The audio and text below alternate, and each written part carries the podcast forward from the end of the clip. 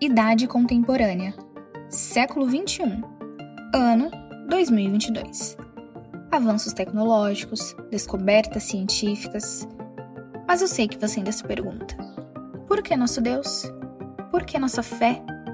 Talvez você se sinta perdido. São muitas vozes, opiniões, tragédias. Afinal, que mundo é este? Tantas coisas acontecendo ao seu redor ao mesmo tempo e você quer entender qual o papel da igreja na sociedade atual? Ou como podemos explicar a presença do mal no mundo de Deus? Um mundo que deveria refletir o reino. Reino um pouco diferente do que imaginamos. O reino invertido. O reino dos céus. Venha entender essas e outras questões na Conferência Apolo 23, dos dias 24 a 28 de janeiro. Esperamos você!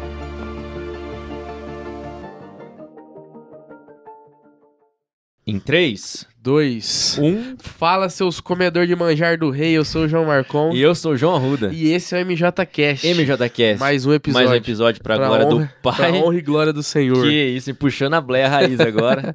e aí, João, tudo bem com você, mano? Tudo certo. Tô vendo né? que esse cabelinho tá cortado Não, hoje. Toda, toda terça. Os dois quando os caras fazem na quarta episódio. Eu falei pra eles. É. Daí eu perco o futebol, que Aham. já é uma fatalidade, e venho com o cabelo despenteado. Porque o homem não Entendi. penteia lá. Eu não sei pentear cabelo, Ah, não aprendi entendi. ainda. Então na terça-feira é o dia. Ó, É o canal, já estamos sabendo aqui. Entendi. Antes de apresentar o nosso convidado, que você já sabe quem é, porque tá aqui embaixo, eu quero agradecer de novo, ó, tá na tela, a galera do Gente Boa, nosso patrocinador master oficial aí, aí, desde o desde, o início do MJCast, que mais uma vez forneceu pra gente o alimento aí, a comidinha pra gente comer depois do episódio com o nosso convidado. E aproveitar aí, se você vai ter uma festa de confraternização na sua casa, na sua família, na empresa, cara, não tem lugar melhor pra você pedir salgado do que no Gente Boa. E se você estiver dando um rolê na cidade no final do ano, dezembrão, o comércio vai até tarde, Sim. passa ali tanto no quiosque, no calçadão, Bom quanto ali demais. perto do terminal, cara, que você vai ser abençoado com o salgado, Neto, Rafa vão te atender ali e é excelente. E tem uns olho no meio do trigo que tá assistindo não tá se inscrevendo. né? É verdade, amigo, deles. meu irmão, se converta ao MJ. Brincadeira. Ajuda a gente, se inscreve aqui, ó. Se o botão tiver vermelho é porque você não tá inscrito ainda. Então clica aí, Ativa o sino, meu. tira esse vermelho do botão e se inscreve no MJ Cash. Curta esse episódio aqui, depois a gente pensar numa hashtag, a produção vai ajudar a gente pra pensar numa hashtag pra você deixar no Daqui comentário. a pouco é o único trabalho do Vitor. Vai Vitor, ser coitado. hashtag. É, nós estamos tendo que acumular função, né, pra ele, pra não cortar corte de gasto, né, É, vem. Brincadeira. Então já ajuda a gente, compartilha com mais alguém naquele esquema. Se você vai mandar um bom dia com aquele gif de flor, borboleta saindo do bom dia, manda um Manda, episódio do MJ claro. Que vai abençoar mais. Com, certeza, né? Que isso. Que lá acaba com o dia Aquilo da lá gente. já dá, se o cara tiver algum problema psicológico, Já, já aí no dia vai pra, A epilepsia já ataca Já na ataca hora. na hora. Chama na Unimed. Misericórdia. Vamos Então apresentar. vamos apresentar aí, apresente pra gente de o nosso nosso convidado querido de hoje, convidado. querido Pedro Fernandes. Uma palma de salva aí.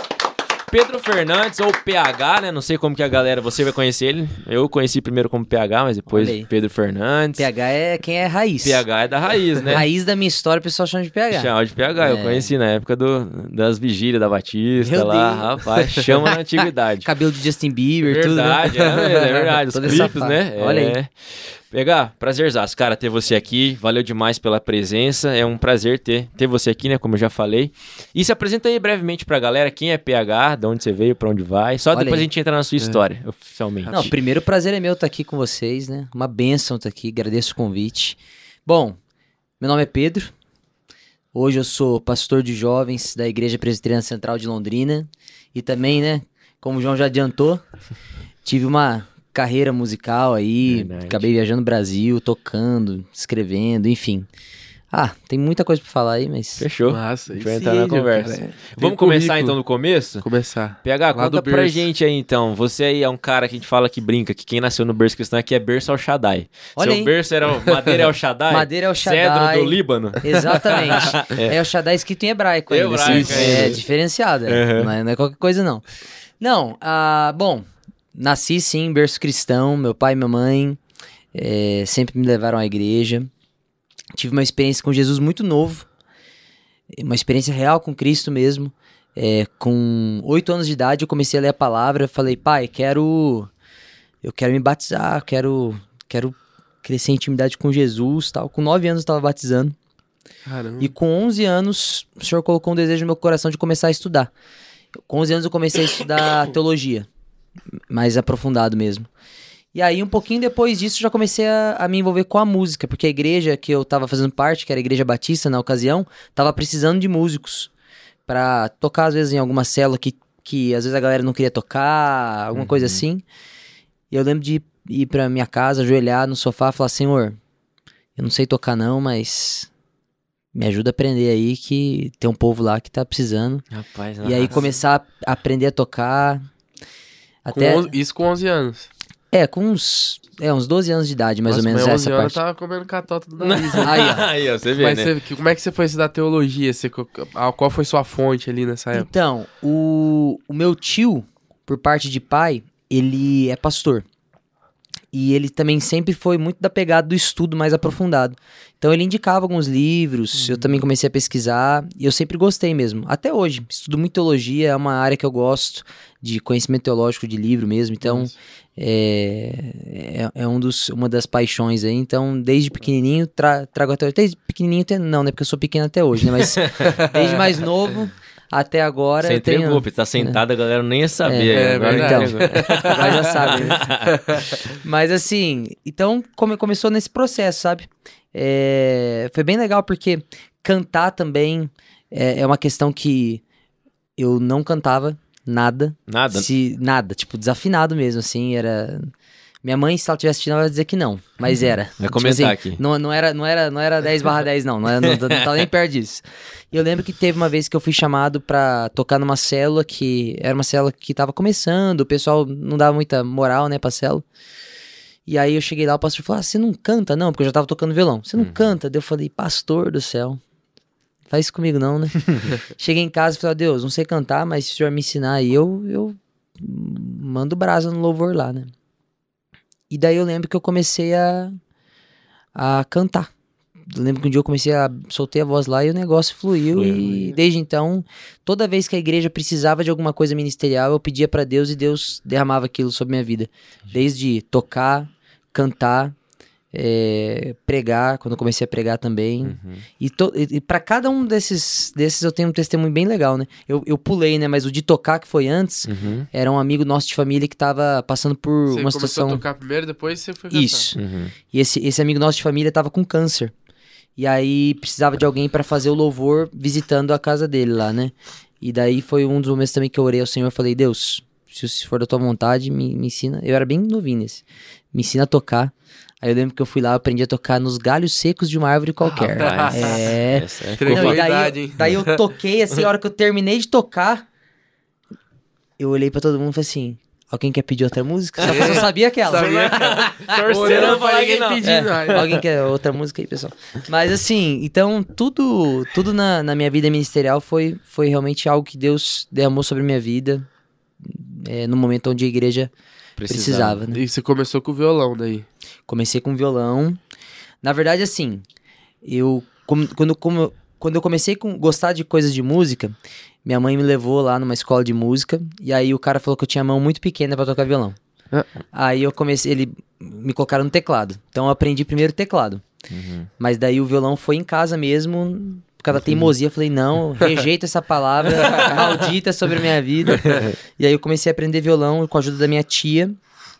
E fui aprendendo sozinho, assim, num, num- só muito depois que eu fui ter aulas. Uhum. Quando eu já tava, tipo, profissionalmente trabalhando com isso, aí pra elevar mesmo o nível, eu comecei a fazer algumas aulas com um pessoal mais, que pegava alunos mais avançados daí. Uhum. Entendi, massa. Que massa. E, e- e aí, Pedro, você falou que desenvolveu, começou aí, aí desenvolver, nunca mais parou aí, da música e, e ministração. Porque eu lembro, assim, da, da- na época que a gente ia- participava lá da vigília das, da- das vigílias da Batista e tal, que o- você conduziu o louvor praticamente a noite inteira, durante o culto.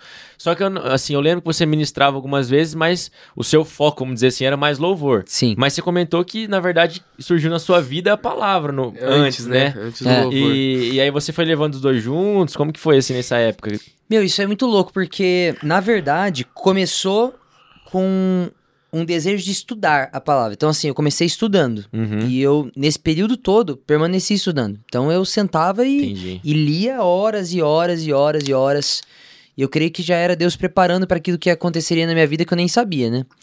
Mas eu não pregava. Entendi. Era um negócio que não rolava, não. Igual você mesmo falou, É. era mais foco, era mais a música mesmo. Porque nesse meio termo aí, é, teve um dia que um pastor, pastor Dagoberto, ele. Dagô? É, o Dagô.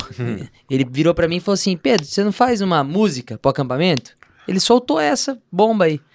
E eu, na hora, eu lembro que o Espírito Santo tocou no meu coração e falou assim: faço. Uhum. Aí eu lembro que eu olhei, tipo assim, sabe aquela convicção? Eu falei assim: não, pastor, eu faço. Aham. Depois. E aí eu cheguei em casa e falei assim, e agora, né? Foi orar de agora? novo. É. Não, eu, eu- não, eu lembro certinho. Eu lembro de eu, de eu ajoelhar no, no escritório, assim, orar e falar assim: Deus, o senhor falou pra eu falar que sim, agora o senhor que lute, me dá uma tipo assim, o senhor tem que entregar agora. Porque senão. É o tempo ou não? E foi, foi, o tempo? não, essa foi depois. Ah. Foi- a primeira foi uma nova história, que é a primeira música do primeiro CD que eu gravei. Entendi. Então, assim, é... Mas daí, depois dessa, várias outras músicas, todo acampamento eu É, fazia uma então. música do acampamento. Tipo, essa O Tempo de Do Deus, tempo, que também lembro. tá no CD. E essa ficou marcada. Nossa. Então, assim, sempre... Então, eu comecei a focar mais na parte da música. Uhum. E daí eu viajava pra, pra tocar fora e tudo mais. E a palavra ficava... Eu não, não pregava. Pregava esporadicamente numa célula. Uhum. Mas, assim, bem mais sussa, né? Sim. Mais íntimo ali, é Lógico, negócio. aquela mais- coisa mais bate-papo, Aham. assim, vamos, vamos devocionar o coração da galera, um negócio mais assim. Sim. É, mas teve uma, um dia que eu fui convidado pra tocar em uma conferência na cidade de Antonina. Eram quatro dias de conferência. E eu ia tocar os quatro dias. Uhum. Eu lembro que a gente pegou um engarrafamento, chegamos assim, na hora do evento começar. É, Sério, assim, a gente, che... a gente chegou na cidade. Começou. Não, a gente chegou na cidade direto pra igreja, tipo, a Nossa. galera já tava na igreja. E, tipo, um, dois, três e já, abri a porta do carro, cabelo, Nossa. né, meio desgay, assim. e, e desce já pra tocar e tudo mais. E eu lembro que eu entrei com o violão, assim, meio esbaforido, pluguei, assim, só testei pra ver se tava funcionando. Porque ia ser voz e violão, né? Sim. É, Coloquei o violão no, no suporte, né? Aí veio a pastora da igreja, me chamou assim e falou: Tudo bom, Pedro? Tudo bom e tal. Viu, seguinte, não sei se o pessoal te falou, é, mas você vai tocar, mas você também vai pregar, tá? Os quatro dias. Nossa. Caramba. Não sei Só se o que pessoal assim- te falou. Só que o pessoal não falou ainda. né? Só esqueci do detalhe. E aí eu lembro, cara, certinho. Eu lembro que eu, eu sentei assim. Desmaiou? É, primeiro deu uma desmaiada leve. Eu lembro que eu sentei assim. eh, Tinha um púlpito, né? Tinha uma escada no canto. Eu lembro que eu sentei nessa escada. E eu falei assim: Ó Deus, o senhor sabe que eu não preparei nada, porque não- ninguém me avisou nada. Porém, eu creio que o senhor é poderoso pra né, usar minha vida pra entregar uma palavra pra esse povo aí. E, cara, foi uma experiência surreal, irmão. Eu tocava, já Deus movia assim ali, mas a hora que eu fui pregar, meu, foi muito louco, assim. Parecia que eu tinha preparado o sermão há um mês atrás, Tá assim. estudando todo dia. Exato. E foi muito massa, porque daí eu preparei os outros sermões, assim, como, né, nos outros dias. Uhum. E foi uma conferência que marcou, assim, a- a- o início desse, desse mistério mais de pregação mesmo. Entendi. Caramba. Então começou isso. Daí começou sufoco a, mesmo. é, começou a pipocar uns convites pra pregação, algumas coisas assim.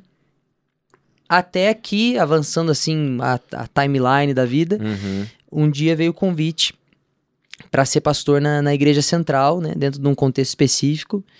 E a partir dali que eu comecei mais a pregar mesmo. Pra desenvolver. E aí, nossa, hoje hoje eu mais prego do que canto, do que antes era mais cantava do que É. pregava, agora agora é o contrário, né? Normalmente é uma tendência, igual o Léo, né? É, o Léo Mariano. Mariano, Verdade. Acho que veio aqui antes de você. Uhum. Foi um antes? Foi um antes. Ah, foi- foi alguns antes né? aí. Foi, já saiu um monte aí. Mas ele cantou até, como é que é o nome do Com pessoal? Ronquenoli. Com Ronquinoli. Ah, que legal. E hoje É. ele é pastor, ele prega muito mais do que canta. E a galera nem sabe que ele canta, às vezes, Nem né? sabe, ele, é. Porque É. ele Ele só prega. revelou aqui que ele cantava. Eu vi um, um cara que também que não chegou a esse ponto ainda.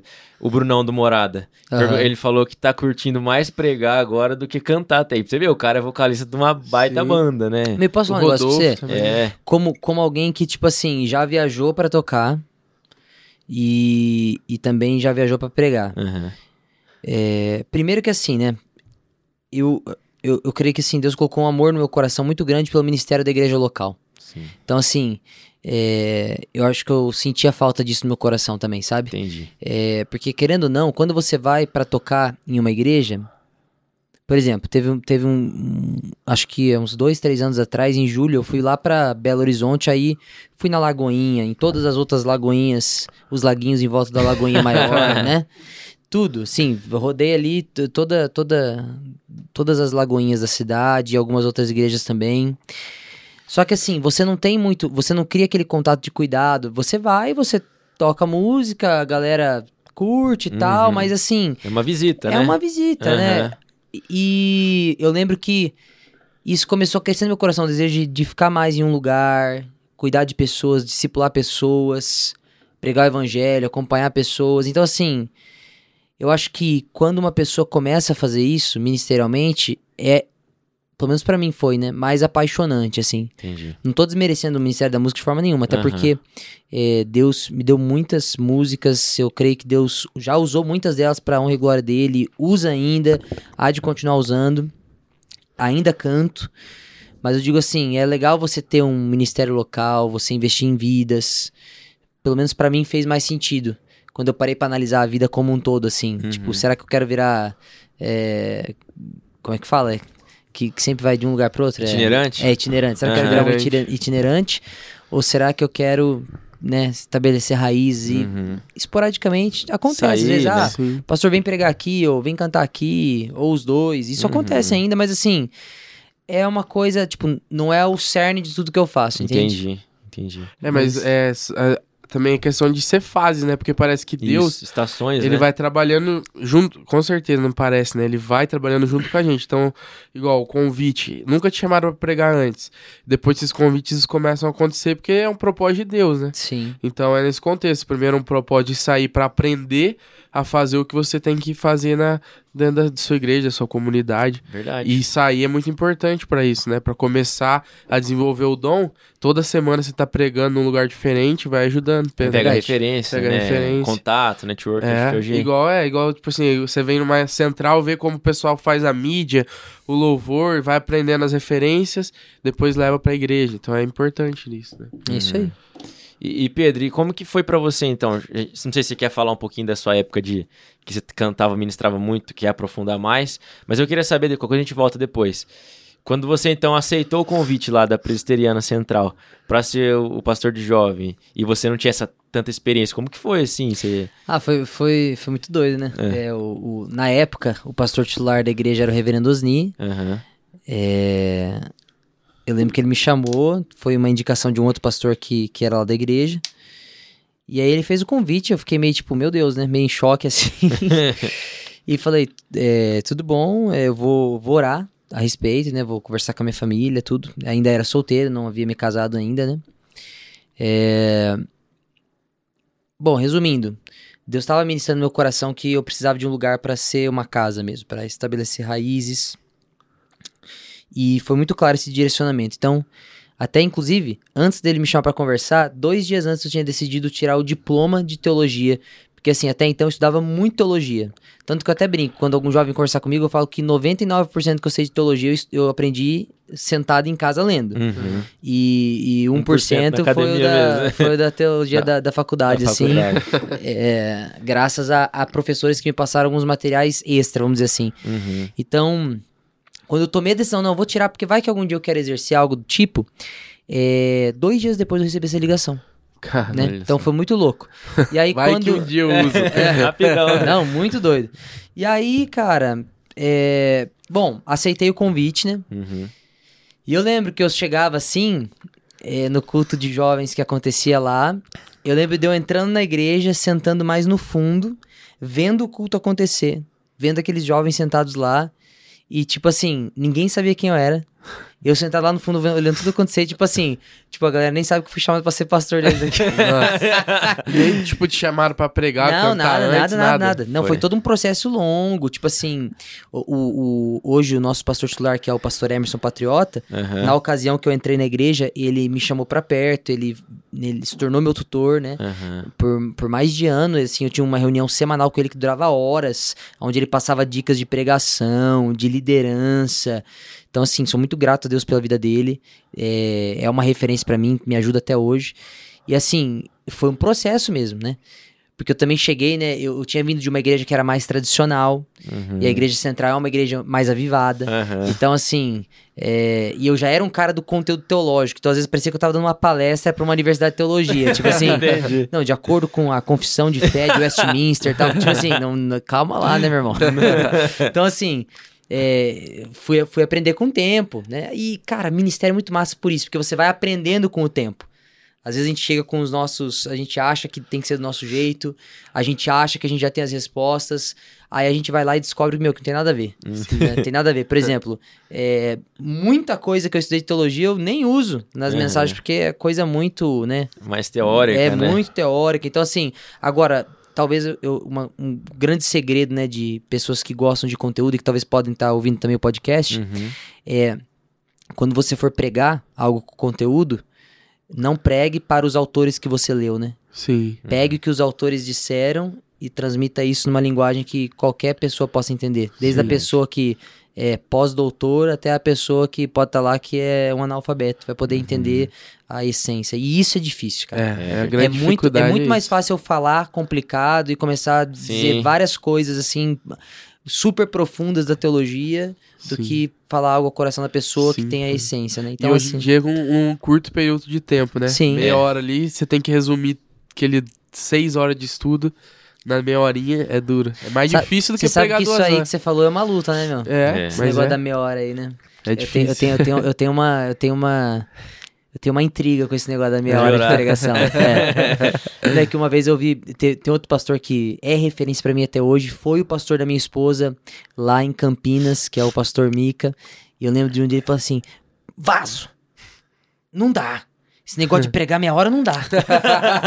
ó, ele, ele fala assim: os, os meninos aí, ó, vão pra faculdade, cinco dias na semana, ouve lá aqueles professores ateus lá por quatro, cinco, seis horas. Aí o pessoal quer que eu desconstrua tudo isso em meia hora no sábado. então, assim, verdade, e te- é isso verdade. é algo pra gente pensar, né? É. Né, Não, não que eu seja a favor de pregações prolixas e Aham. enormes, mas se você tem conteúdo pra trazer e tal. É né, verdade, eu acho que É. eu sou a favor de, quando eu chamo alguém pra pregar, ela fala assim, irmão, fica à vontade. Fica à vontade. vontade. É. Prega o que você precisa pregar e se É. der... É, tem, tem mensagem que tem tanto conteúdo que você fica, nossa, tá acabando, É, que é, pena, né? sim, E aí é um. É assim, é, é que na meia hora eles falam de. É, que- é o que você consegue prender a atenção do público. Passou de meia hora já começa a dificultar É. essa atenção. Aí tem né? a ver com a. com o dia- os dias que a gente vive hoje, né? De tecnologia. E também tem, muito- às vezes é legal, igual, ele falou, a igreja tá sempre pensando nos contextos de culto.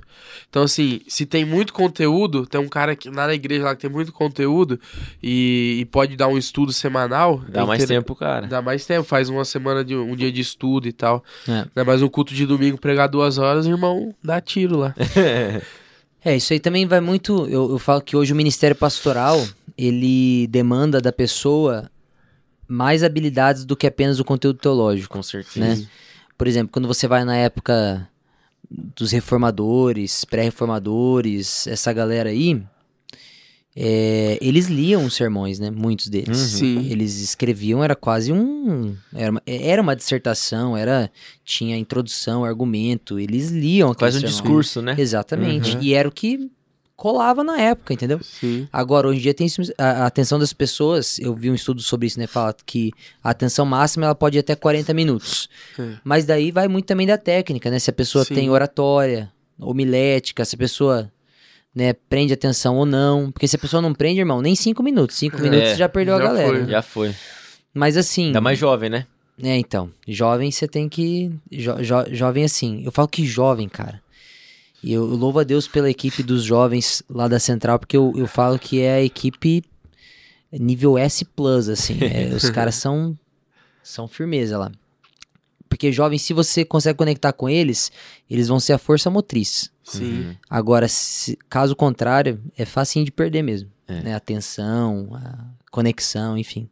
É algo, é algo para levar em consideração com certeza. É, e a dificuldade que a homilética é uma das mais que de todas a- a- a- as ferramentas de pregação que precisa de talento. Tem como aprender, mas tem gente que tem um talento diferente pra cativar o público, né? É. Explica pra galera o que é homilética, porque ter gente que tá ouvindo aí e não sabe realmente. Tipo, ouve a gente falando e.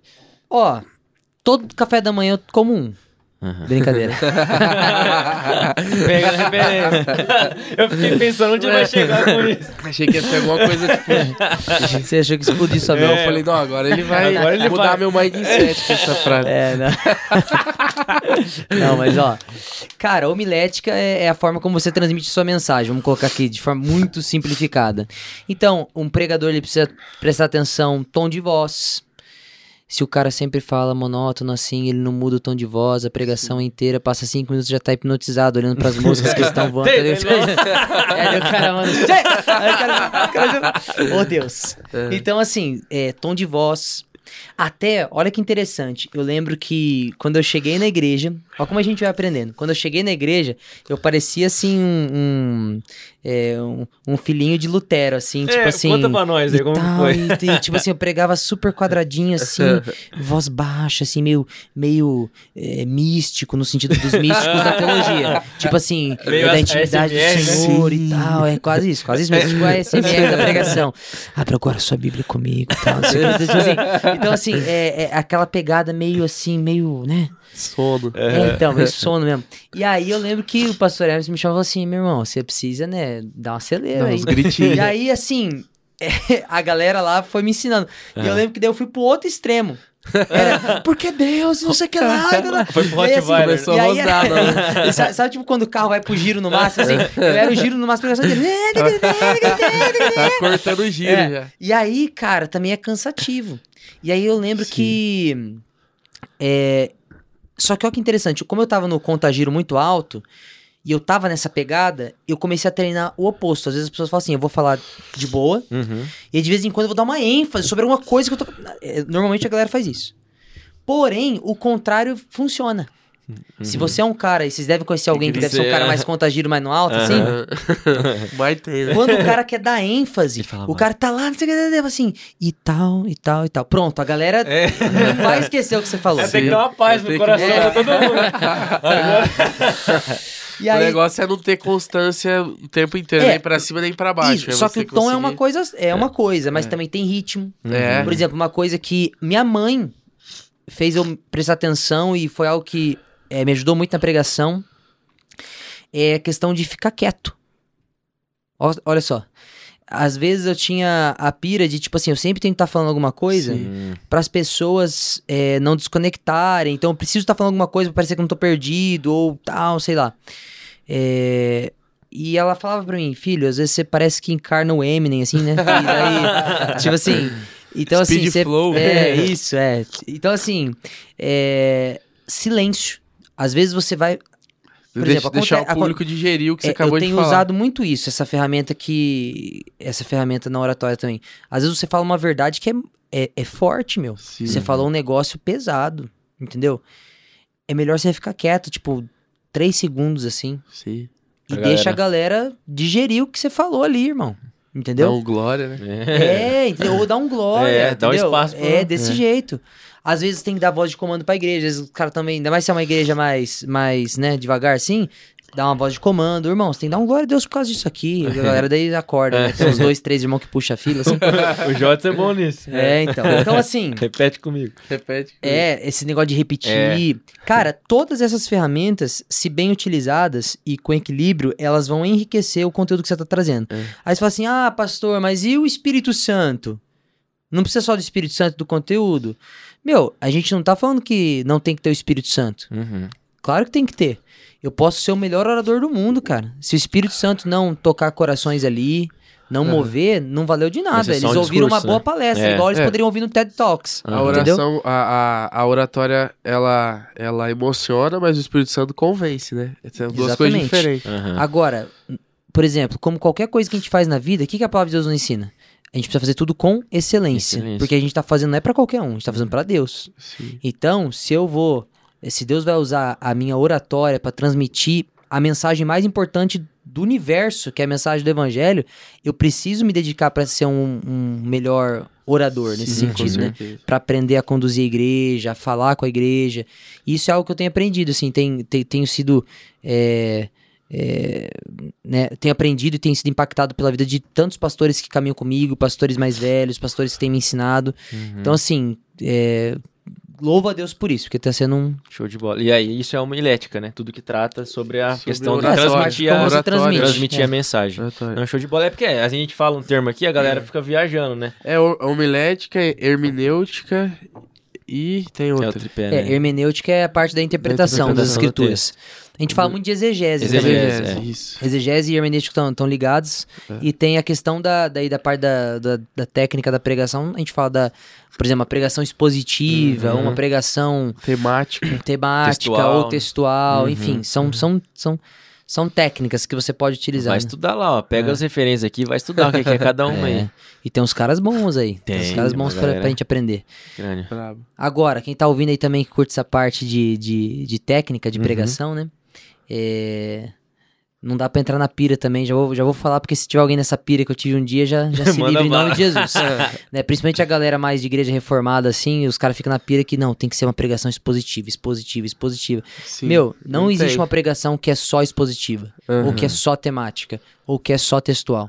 Ela pode ser majoritariamente expositiva, majoritariamente temática, majoritariamente textual, mas ela, para ser até mais rica, ela vai ter elementos de outras, né? Sim. Uhum. Então é só uma É, dica porque a prática expositiva galera. fica só em cima ali do, do que o texto tá querendo dizer, e daí pra você trazer pro nosso dia a dia, pra você usar pra várias áreas da vida, você já começa a né? misturar com É a outras parte de aplicação. de Que é- aplicação. Que, essa, ah, isso aí parte é, mais é- importante. Isso né? aí é muito louco também, porque olha que loucura. Quando eu comecei nessa parte de pregação mesmo, eu tinha os livros, mas eu também procurava referências é, práticas mesmo, tipo pregadores e Uhum. etc, né? E era muito engraçado porque na minha playlist do YouTube tinha. é, de um lado tinha John MacArthur, ou por exemplo, Tim Keller, ainda que Tim Keller é mais moderninho, né? Uhum. Mas por exemplo, John MacArthur ou o R6 Pro, que é um- são caras super assim, mais tradicionais, da pregação mais. Eu não gosto desse termo, mas só pra você entender, mais sisuda, assim, um Aham, negócio mais sim. tradicional, aquela, aquela coisa toda ali, mais do conteúdo, do Clássico. estudo, mais Uhum. clássico e tal. E na mesma playlist tinha, tipo, Mike Todd, da Transformation Church, que é, tipo, totalmente virado no girar, assim. é, tipo, que é o outro extremo da parada. Entendi. Só que é um mestre de aplicações. Uhum. Então, assim, como eu já era mais da parte do conteúdo, eu procurava esses caras é, que são referência nessa parte de aplicação pra aprender com eles. Pô, o que, que eu posso trazer de diferente? Uhum. Porque senão, igual o Hernandes Dias Lopes diria, é, eu vou levar a galera da igreja lá pros pastos de, de- os verdes pastos de Davi, a, sei lá, quase 3 mil anos atrás, e aí, e aí eu deixo a galera lá e vou embora. É, largou O lá. que, que eu faço esse É. mato aqui? É, exatamente, É cara. verdade, bola. E, e é importante você trazer essa aplicação. Até, cara, principalmente pra jovem. né? Uhum. Por exemplo, sábado passado agora eu, eu- a gente fez o encerramento né, do ano, do, do ano 2022 do Central Jovens. E eu trouxe uma mensagem que chamava O fim do ano chegou e agora? E até minha esposa estava assistindo, ela falou que foi uma mensagem dura, tipo assim, várias chapoletadas, vamos dizer assim, Uhum. mas várias partes práticas. Certo. Tipo assim, o que, que você tem que fazer pra 2023? Uhum. Tipo, ó, faz isso, isso. A Bíblia fala pra você fazer isso, isso, isso. Essas metas. Uhum. Tá? Então, tipo, tinha coisa muito prática. É, era um texto de Jeremias. E, e- mas a gente consegue extrair coisas práticas. Olha, faça isso em 2023, ou faça aquilo em 2023. Pensa nisso. E aí você consegue trazer um, um peso maior pra algo prático mesmo. Porque senão fica muito assim, ah, o pastor disse pra fazer isso. Por quê? Ah, porque sim. É igual teu pai virava pra você e falava assim, ó, não faz isso não. Por quê? Ah, por que não? Uhum. E você ficava pistola com aquilo, Sim. entendeu? Uhum. Ainda mais hoje em dia que a galera tem acesso a muita informação, né? É, igual a gente já falou um monte de vezes aqui nos episódios. Você simplesmente dá uma resposta pronta, tipo, porque sim, não É. vai sustentar ali o argumento pra ele, pra influenciar. É, Por isso que é essa- importante essa ter essa base bíblica e saber aplicar isso no dia de hoje, né? Esse é o propósito da conferência, até que eles pedem pra gente falar da, da conferência de apologética, Verdade. que vai ser lembrado. agora em 2023, é exatamente isso, que a apologética é a defesa argumentativa da fé. Sim. Então a- é- o tema é a nossa esperança tem uma razão. Então é, é sobre isso, né? Você conseguir defender, não que Cristo precise da nossa defesa, mas a, a gente precisa defender a nossa fé. A gente tem que A saber precisa- defender, é, né? ter argumentos pra, né, pra, pra, pra diante do, do mundo, porque eles vão perguntar. Hoje em dia não é mais só entregar qualquer coisa ali, soltar, as pessoas têm dúvidas, né? Se eu não me Então- engano, foi João Calvino que uma vez disse o seguinte: se, se até o cachorro quando alguém faz alguma coisa com o seu dono, ele late para defendê-lo, quem, quem seríamos nós se não fizéssemos nada eh, diante de ataques diretos à palavra de Deus e tudo Sim, mais? É, exatamente, é o ataque à palavra É. que é o grande problema. É, então eu vou aproveitar, deixa. Já até passou o vídeo aí no começo, que a gente tem da divulgação, mas eu vou reforçar aqui, ó. Dos dias 24 a 28 de janeiro, já fique esperto que as inscrições já estão abertas. Apolo 23, a gente tem uma galera muito top aqui, eu vou falar aqui um por um, pra gente já pegar esse gancho. Pastor Tassos Licurgo vai falar por que nosso Deus, por que a nossa fé. É, Pastor Rodolfo Amorim vai falar sobre que mundo é esse. Depois você vai no site aqui no- na descrição que tem certinho os subtemas das, das mensagens também, das palestras. Vai falar sobre qual é o papel da igreja na sociedade atual. É, Pastor Carlos Vailate também, acho que é uma galera aí que, que é mais do arminianismo, vamos dizer assim, já conhece ele bastante, que ele é- tem bastante influência nesse, nessa área. Vai falar sobre a presença do mal no mundo de Deus, que a gente brincou aqui que ia falar sobre isso. E o último dia, a última palestra vai ser com o pastor Cacau Marques, que faz aí parte da galera do Bibotal, que tá bem jovem aí. Vai falar sobre o reino invertido. Então, a nossa identidade e a diferença do reino dos homens, do reino de Deus. Vai ser muito top. Então, faz dia sua inscrição 24, dia 28 de janeiro. do dia 24 a 28 de janeiro de 2023. O link tá, vai estar aqui na descrição. Se inscreve e não fica de fora, porque as vagas são limitadas. É, e Fechou? tem E tá- tudo a ver com o nosso E papo. fica o convite hoje. também, Pedro. Vem e traz a galera Show de de lá. bola, pen- benção demais. É, né? Legal, nessa legal. de 2022, agora a gente trouxe o pastor Eber Campos, que é um Ah, presbiteriano. legal, legal. O filho, né? O Herbert Campos Sim, Júnior. Foi muito bom e a gente vai fazer de 23 de novo. Essa parte de apologética é bem legal. Até esse ano que a gente teve um ano aí difícil, vamos dizer assim, no quesito de política, polêmicas e Aham. tudo mais. Faz um ano e, e pouquinho, assim, que eu dei uma fechada dos livros de teologia, que era o que eu sempre gostei de ler, e comecei a só ler livros de sociopolítica, Sim. política social, é, é, visões, assim, de... Ah, de, de ideologias. Porque que acontece? Hoje em dia o mundo ele é muito globalizado e cheio de informações, igual você falou. Uhum. E líderes de igreja, pastores, precisam estar preparados para responder a certas demandas, né? Uhum. Porque querendo ou não, principalmente pastores de jovens, querendo ou não, do outro lado da mesa, vamos dizer assim, a gente tem um professor que tá te- Moendo. querendo doutrinar o seu, seu jovem, né? É. Pra Para para uma ideia, né? Então é algo importante também para se levar em consideração. Uma excelente, excelente iniciativa. É, é uma É. bíblia na mão e, um, e o jornal na outra, né? Quem que fala isso mesmo? Vixe, eu não sei. É, não sei se é Billy Graham. Você que falou uma vez. Eu falei isso? É, uma, uma bíblia na mão e o jornal no outro. Quer É. dizer, você tem que estar sempre atualizado, o que tá Atualizado. acontecendo. Lá na É. igreja a gente começou, a gente tá fazendo. Eu ministro um curso lá na igreja que são as ondas do feminismo. Então a gente fala sobre todas as ondas do feminismo. Bravo. E o mais engraçado é que a gente só usa citações de livros feministas. Então a- as próprias feministas Simone elas se queimam Beauvoir. assim dentro Sim. do. É, é E sensacional. você que dá, dá essas, essas aulas ou tem mais gente lá que faz? Eu que dou essas aulas. Eu, É, eu- então na estudou verdade, sim, pra a gente reveza entre os pastores também, mas Aham, é, essa, essa aula acho que tem só dois pastores, eu e mais um lá que tá. entendi. E, e vocês falaram isso é muito interessante, né? Eu já havia falando uma frase que mesmo que a, a pessoa que defende uma coisa, mesmo se não for verdade, se ela souber falar bem, ela influencia e Opa, convence, Convence, muita gente. E a gente que tem uma verdade, que é a verdade. Uma não, né? A gente tem a verdade, a gente tem que saber defender e falar sobre E essa falar, verdade. né? falar com autoridade. É, então isso é importante. na demais. verdade, assim, é, às vezes essas pessoas que escreveram é, esses livros, esses, né, chamam de pensadores, eles acreditam na própria, no pensamento deles. Nem sempre eles estão mentindo, né? Eles acreditam, eles caem na própria, na própria enganação ali. Eles acreditam realmente que aquilo é verdade. Então Uhum. o cara defende com unha e dente, às vezes, uma ideia que ele tem, né, e que passa a ser verdade pra ele e daí passa a ser verdade para outras pessoas. né? Mas ó, a Bíblia ela fala muito disso, porque, por exemplo, na verdade essas pessoas, é, geralmente elas, elas realmente acreditam nisso, elas não Sim. fazem isso porque... Pra né? enganar? Não, é, Maquiavelicamente. Quê? É, o que que acontece?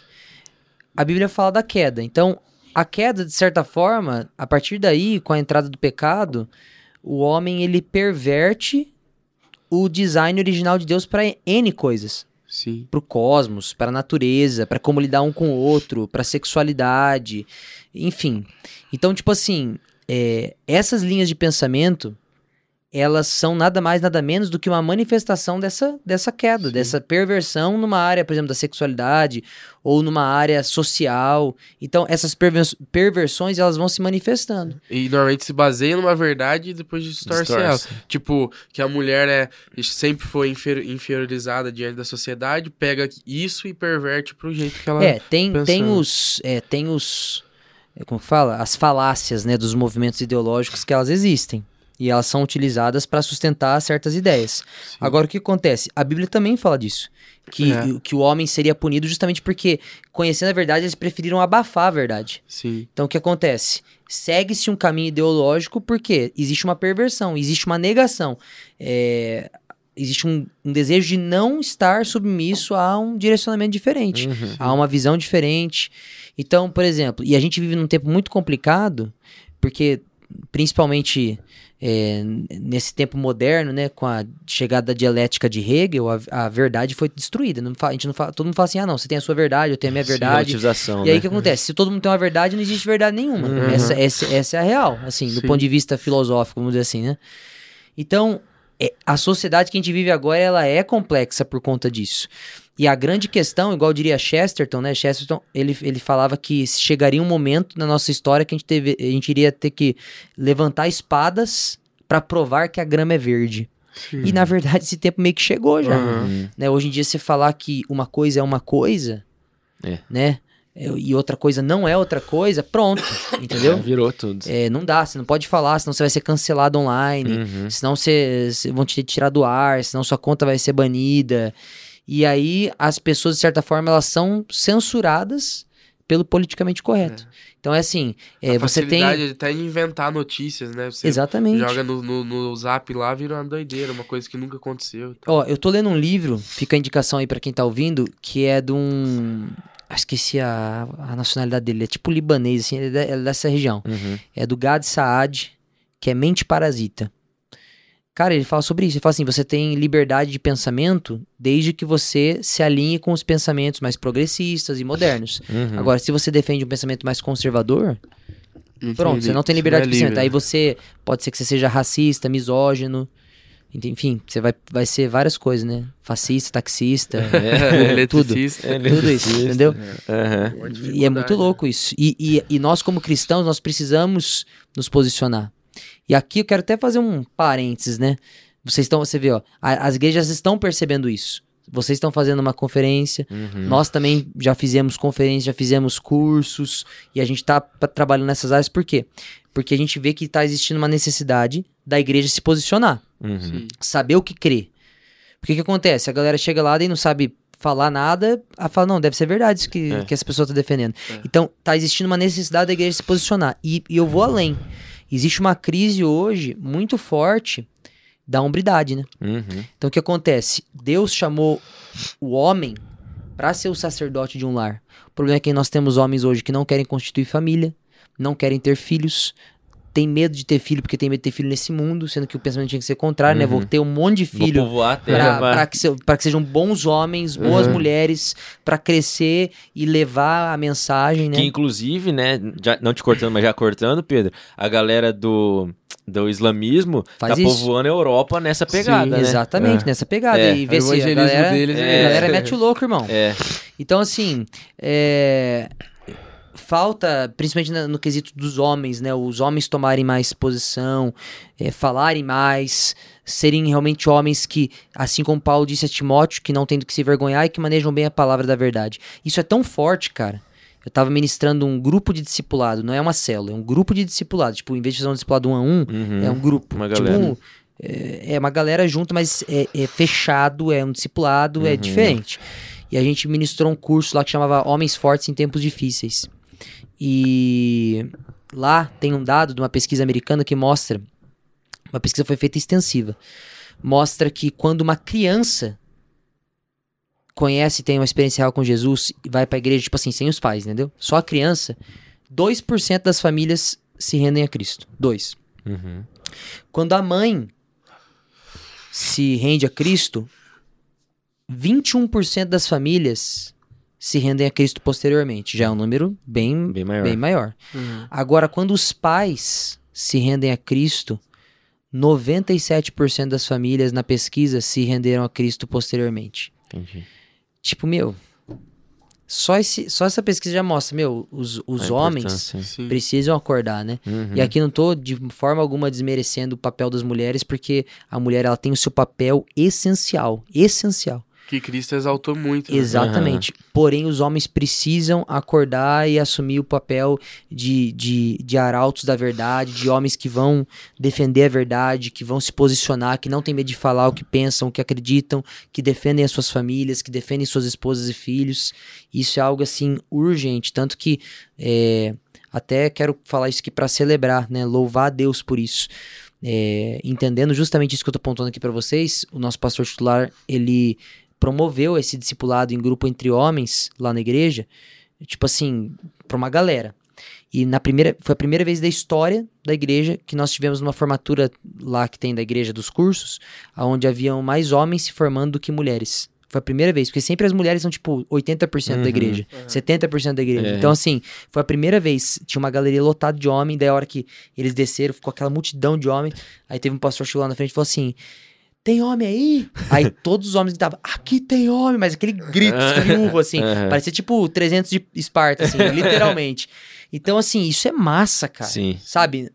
Nós homens somos chamados pra assumir essa posição, cara. Uhum. E isso é uma benção. Eu, meu desejo é ver mais homens que amam a palavra de Deus, leem, desejam tomar a cruz, negar-se a si mesmo, assumir responsabilidades. Cara, nós precisamos muito disso. Muito Amém. cada vez mais novos. Né? O cara quer casar, ter filho e virar homem, vamos dizer assim, lá com 40 anos de idade. Uhum. Pô, você jogou fora, né? Tempão Boa parte da tua vida, de que você poderia estar, né, discipulando primeiramente seu filho, o coração da sua esposa. Cara, isso é, isso é muito louco. A gente precisa, urgentemente, como cristãos, é, repensar essa questão da hombridade, né? Uhum. Como que tá sendo o papel dos homens na igreja, né? Como que É, tá E sendo eu isso? acho que esse, o avanço desse feminismo, não sei se deturpado ou o feminismo em si já é deturpado, você tem mais autoridade para falar sobre isso, que você com certeza pesquisou mais do que eu. Mas é também eu acho que tem parte nisso, né? Desses homens que não se posicionam, que não tomam papel, e aí as mulheres, que às vezes tem um cara do lado dela que não tem esse papel de homem como deveria ter, que é defender a, a igreja, né? Que é ela, no caso. A mulher toma o papel e vai pra cima e aí fica nisso, né? É, na verdade, a terceira onda do feminismo, ela, ela, ela se torna praticamente. Praticamente não, é uma guerra de sexos Uhum. e ela visa a emasculação do homem. Então, tipo assim, o homem bom é o homem feminino. Uhum. Isso é claro, isso tem citações de livros de feministas, que o Uhum. homem bom é o homem feminino.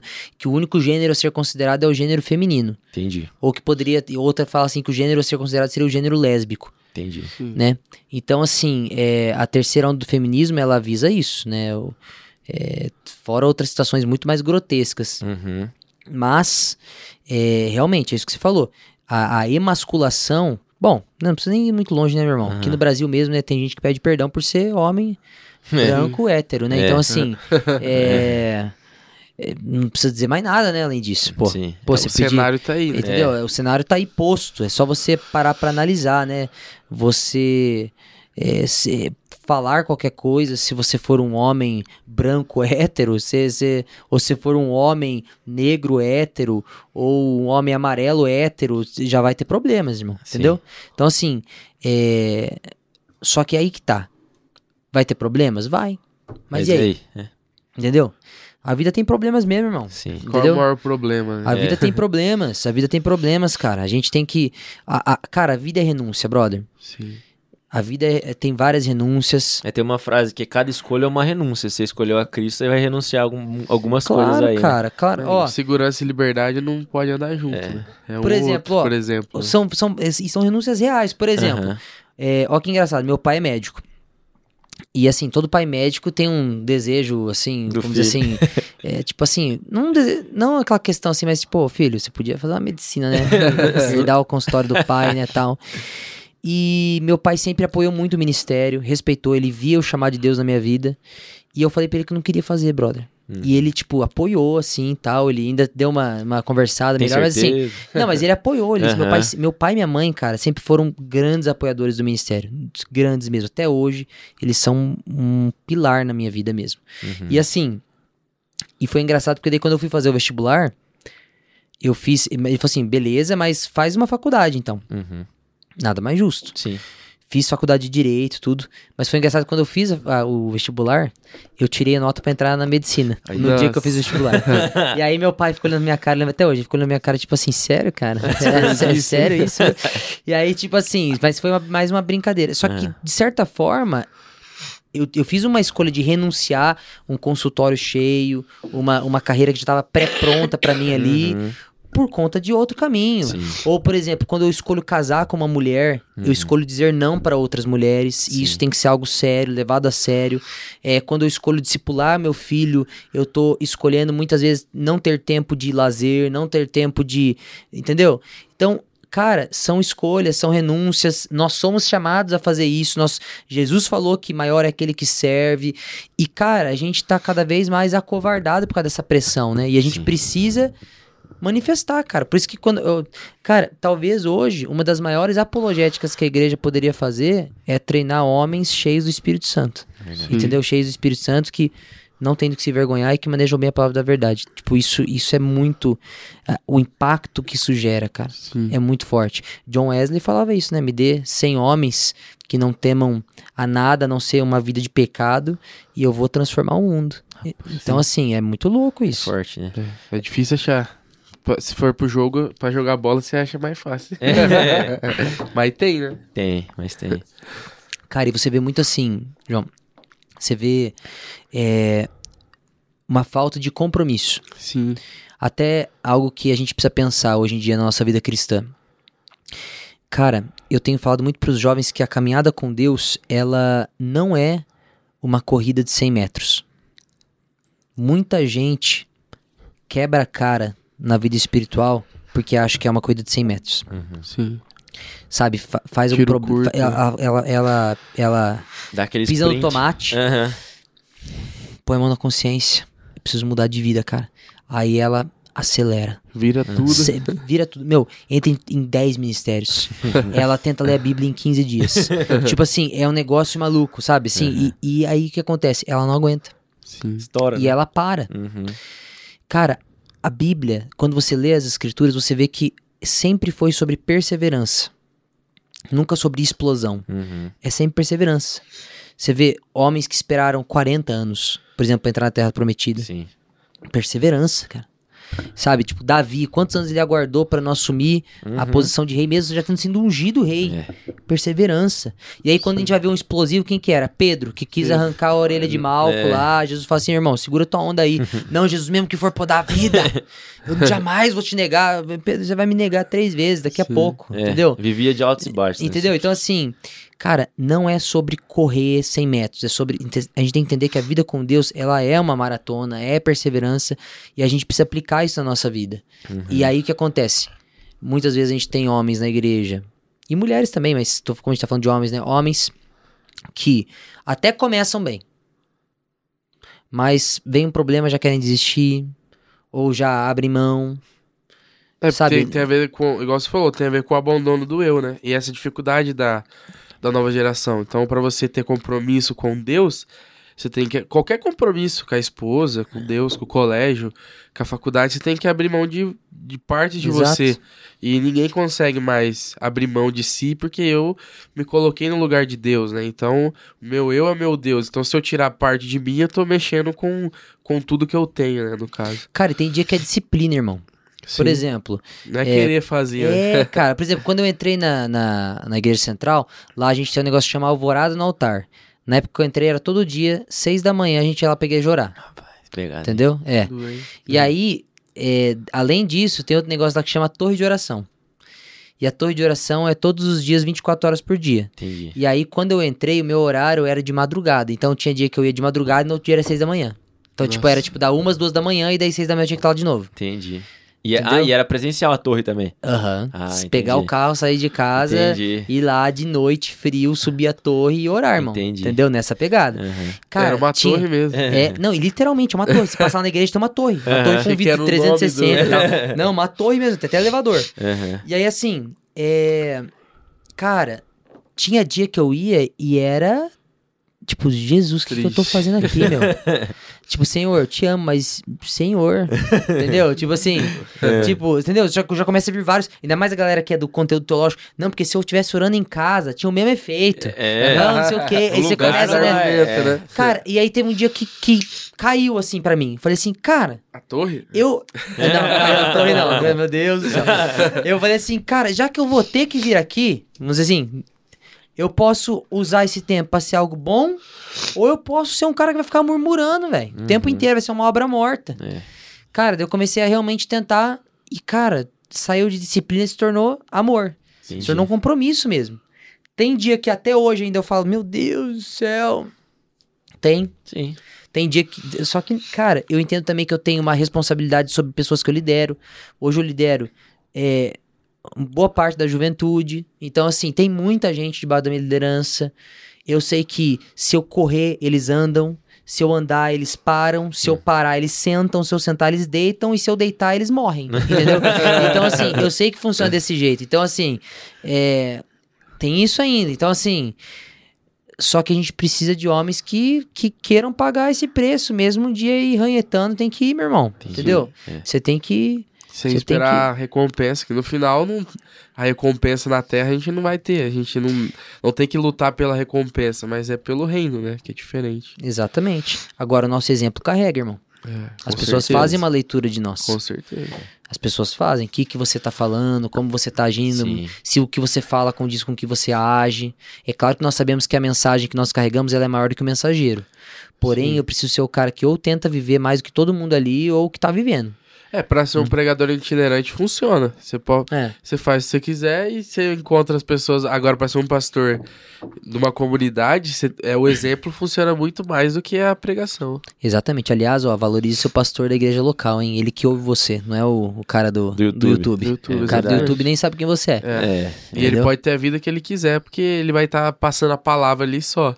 O pastor tem que ser exemplo, é muito mais difícil. É, é a frase pronta, né? Que a palavra convence, mas o exemplo arrasta, né? É. E é, não é mais do que a verdade, né? E você falou sobre isso, deixar uma dica pra galera, a gente também começou um, um projeto aqui na igreja que são os PGs, né? Os pequenos grupos a gente tá dividindo. é, eu tô na liderança de um de adolescente dos meninos. A gente fez separado menino e menino. Legal. E eu mandei uma, uma pregação do Rodolfo Abrantes, que ele fala sobre essa parte de masculinidade, que é Jesus não quer namorar com você, alguma coisa assim. E é muito massa, assim, deixa a dica, a gente vai ver se coloca na descrição aqui pra galera assistir, que é muito top também. Que ele fala sobre compromisso e como a vida dele e da Alexandra mudou a partir do momento que ambos tiveram compromisso com Deus, entendeu? Pararam de namorico e aí refletiu isso na vida. E é, é a nossa máxima com Deus, né? Se a gente não tiver um relacionamento estreitado e firme mesmo, vai refletir também no nosso relacionamento com o próximo, né? Top. Isso aí. Pedrão, conta pra nós, você falou um pouquinho sobre a juventude, como que é separada a juventude do... Separada não, né? Como que é categorizada a juventude de vocês? A gente tem central ADLS, que hoje quem cuida é o pastor Samuel. Uhum. Aí a gente tem central jovens e os jovens profissionais. Hoje eu tô. Hoje, hoje nesse dia de hoje, que é dia 6 de dezembro, Aham. eu estou liderando jovens universitários e jovens profissionais. Então eles estão debaixo da mesma liderança que, que tanto eu, minha esposa sempre me ajudando ali também. Uhum. É, então essa galera acima de 17 anos, 18 anos ali já, Já tá com você. já tá comigo. E recentemente também eu abri um projeto novo de algumas celas de jovens casais casados, que daí é outro também tipo de, outro tipo de público e que tá bombando. Então hoje tá desse, tá desse jeito, né? Eu cuido dessa galera toda. São projetos diferentes, né? Tanto jovens universitários quanto jovens profissionais são projetos diferentes, são ideias diferentes Uhum. Que estão sendo aplicadas pensando para cada público. Entendi. E aí tem toda a estrutura ministerial, prática ministerial, que fui aprendendo no caminho e que tem, tem sido benção demais, tem dado muito certo, graças a Deus. Muito Boa. legal essa separação. né? É, então, e, e tem um objetivo, né, Pedro? Não é aleatoriamente, né? Tipo, igual você falou, que tem palavras direcionadas, né? A pegada de cada um é diferente da outra. Quais foram as necessidades que vocês observaram de ter essa galera, tipo, segmentada nesses grupos? Você percebeu, tipo, ah, a galera da universidade é diferente das demandas do, da galera É. que tá no mercado de trabalho. por Exatamente. Por exemplo. um cara de 18 anos não tem mais a mesma mentalidade de um cara que tem, tipo, 29, ou tem 32, ou, entendeu? Os objetivos. Tá, tá né? em outra pegada. E o cara que tem 32 e tá solteiro tem mentalidade diferente do cara que tem 32 e tá com dois filhinhos, entendeu? Entendi. É, É, é outra pegada. Então, assim, e aí vai muito do, do- da visão pastoral, né? Por exemplo, eu não, eu não fico exigindo que o pessoal dos casais frequentem o culto que eu faço semanalmente de sábado. Tá. E já os, os, prof- os jovens profissionais, eles terão uma atividade por mês apenas. Entendi. Então, tudo é diferente, brother. Entendi. A única coisa que a gente faz igual é que todos estão em células, Certo. né? Então, que são talvez similar ao PG que vocês Aham. fazem aqui, que é o gru- É. pequeno grupo de estudo, enfim. É, todos estão em células, porém, com a linguagem é diferente, o tipo de assunto é diferente, é, a frequência é diferente. Então, tudo isso a gente mexe, Entendi. né? E, e, cara, lider- liderança eu acho que talvez seja uma das coisas que mais a gente precisa. Que nem eu falei, se hoje em dia o pastor tem que estudar sobre talvez sociopolítica Uhum. e sobre atualidades, uma das coisas que também o pastor precisa muito estudar é sobre liderança. Liderança mesmo, tipo assim, é, como conduzir um grupo, Gerir pessoas. gerir né? pessoas, influenciar pessoas. Uhum. Cara, esse tem sido a. Tem sido o que tem mais dado certo e que, nossa, eu indico essa, Tem você estudar sobre isso e aplicar, porque Entendi. dá resultado mesmo. Top. E assim, qual, qual foram os maiores desafios que você teve pra liderar? Assim, né? Porque é algo novo pra você, né? É. Você chegou do nada aí, já colocaram você pra liderar. É, qual foi ver- os maiores desafios que você teve, assim, dificuldade que você sentiu e tudo mais? é, na verdade, assim, eu. eu... O pastor Hermes até falava isso pra mim também, quando ele começou a me, me fazer o o- a parte de, de ser meu tutor, né? Ele falava que a pessoa que é chamada pra uma posição como essa, ela tem um chamado interno, tipo, ela vê Deus chamando ela né, no seu coração, na sua mente. Porém, também precisa existir um chamado externo, que é quando a igreja reconhece esse chamado e começa a colocar essa pessoa nessas posições, né? Uhum.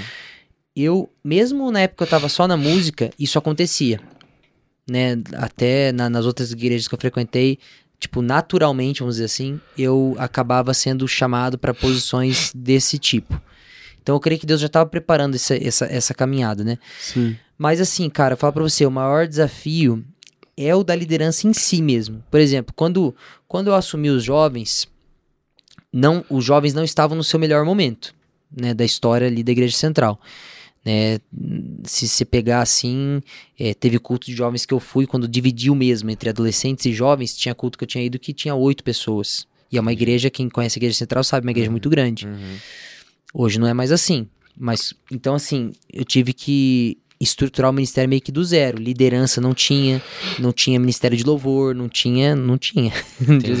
Hoje você vai lá, tem, tem tudo isso. Tem recepção, tem intercessão, tem ministério de louvor, tem mídia, tem câmera filmando, tem, tem gente pensando, tem é, é, pessoas acolhendo, tem ambiente sendo feito antes, tem ministério de eventos. Então, assim, foi um processo. Uhum. Então eu diria que o maior desafio foi esse processo de liderança, é, de, de desafio ministerial. Estruturar ali. Agora, falar pra você, me mandar real aqui pra você e pra galera que tá ouvindo, cara, o maior desafio pra mim da minha vida ministerial sou eu mesmo, irmão. Sim. É a, a minha vida espiritual. Eu sempre tá. é, tipo, às vezes a gente vê crises, cara. Tipo assim, dentro do nosso coração, entre aquilo que muitas vezes a gente é, tá fazendo, ou é, às vezes a gente dá alguma mancada é, diante de Deus. Cara, é- quando você assume uma posição de mais liderança, isso pesa mais. Então, Uhum. assim, é, eu acho que sempre o maior. Sempre, e eu, eu creio assim, ouvindo outros pastores mais velhos do que eu, eu tô sentindo que vai ser isso mesmo. sempre, sempre, sempre, até o dia que eu for pra glória, nos braços do meu Senhor, o maior desafio ministerial vai ser eu mesmo, a minha casa e a minha família. No sentido assim, de, de gerir isso. Uhum. Porém, se a gente for pensar ministerialmente, só ministério mesmo, o maior desafio é você influenciar pessoas, liderar pessoas, ter uma mente criativa para pensar coisas, para ser uma pessoa que manda o pessoal para frente, não para trás. Eu, eu tenho aprendido isso e tenho exercido isso, graças a Deus tem dado muito certo. É, aprendi com pastores que caminham comigo ainda hoje, com pastores de fora que eu fui estudar é, só sobre liderança mesmo. Então, cara, eu sou muito grato a Deus por isso. E também Deus tem enviado pessoas, né, é, com o coração muito disposto, né? Até vai uma dica para quem está assumindo alguma liderança. Procure escolher pessoas que têm o coração nota 10 do que a habilidade nota 10. Sim. Muitas vezes no ministério a gente fala assim: ah, não, é, sei lá, fala o ministério aí. qualquer um. Ministério? Intercessão. por Intercessão. A gente fala assim, eu vou escolher o cara que fala melhor pra orar Uhum. bonito lá na frente. Então o cara tem habilidade 10. Porém o coração do cara é tipo 3. exemplo. Uhum. Meu, não vai dar certo. Ou então louvor. Eu vou escolher o cara que, tipo, toca muito. O cara é 10 na habilidade, mas no, no, no coração o cara é 1. Uhum. Entendeu? É, ah, não vira, cara. Ou às vezes. Então é melhor você pegar um cara que a habilidade é. Ensinar é- o cara, a né? habilidade do cara é 4. Aham. Mas o cara pode ser ensinado, mas o coração do cara é 8. Pô, Uhum. é esse cara que eu vou querer. Entendi. Se já vir 10, 10, perfeito. É, se vir 10, 10, Aí, benção meu amigo, demais. é. E Deus manda, cara, uns 10, 10. Eu Uhum. tenho lá na minha equipe, lá eu tenho muitos 10, 10. Olha aí. Graças a Deus. Você Gente. tá na equipe dele, fica aí. Talvez seja você. É, não, cara, ó, último sábado eu chamei a equipe lá na frente, agradeci a eles, até mando um abraço, um beijo pra todos eles. É, ministério não se faz sozinho. Verdade. É, se, se a gente avançou o que avançou, se a gente tá vivendo esse momento sólido e maravilhoso nos jovens, é, é por conta dessa equipe, das pessoas que têm servido lá. E eu louvo a Deus por cada um deles. Esse ministério se faz junto. Pastores que querem centralizar tudo neles, cara, isso não dá certo. Você quer ir rápido, vai sozinho. Você quer ir longe, vai com uma galera que você chega lá. Verdade. Entendeu? Perfeito. E até porque sozinho você é mais fácil de estourar também, né? Igual É, você falou, exatamente. tipo, uma hora não vai aguentar, né? E, cara, na boa, é muita arrogância minha achar que eu vou ser melhor que todo mundo em tudo, né, meu irmão? É. Tipo assim, por exemplo, vamos supor, eu tô aqui montando uma equipe ministerial e eu vou chamar você pra ser o cara dos eventos. Uhum. Pode ser que hoje, pastor aqui e tal, eu de zero a, uma nota de 0 a 10, eu seja um nota 7 em eventos, que tá massa, ok? Uhum. Legal. E você seja um nota 3, vamos supor. Porém, é muita arrogância da minha parte achar que se você não exercer isso, você não pode virar um nota 9, velho. Me deixar pra Uhum. trás nisso. Sim. Hoje eu tenho pessoas na minha equipe que elas são muito melhores do que eu pra exercer as funções que elas estão exercendo. Sim. Começaram assim? Não. Mas hoje estão lá. Sim. Entendeu? Isso é muito do pastor é, também incentivar, treinar, querer ver isso acontecer. Uhum.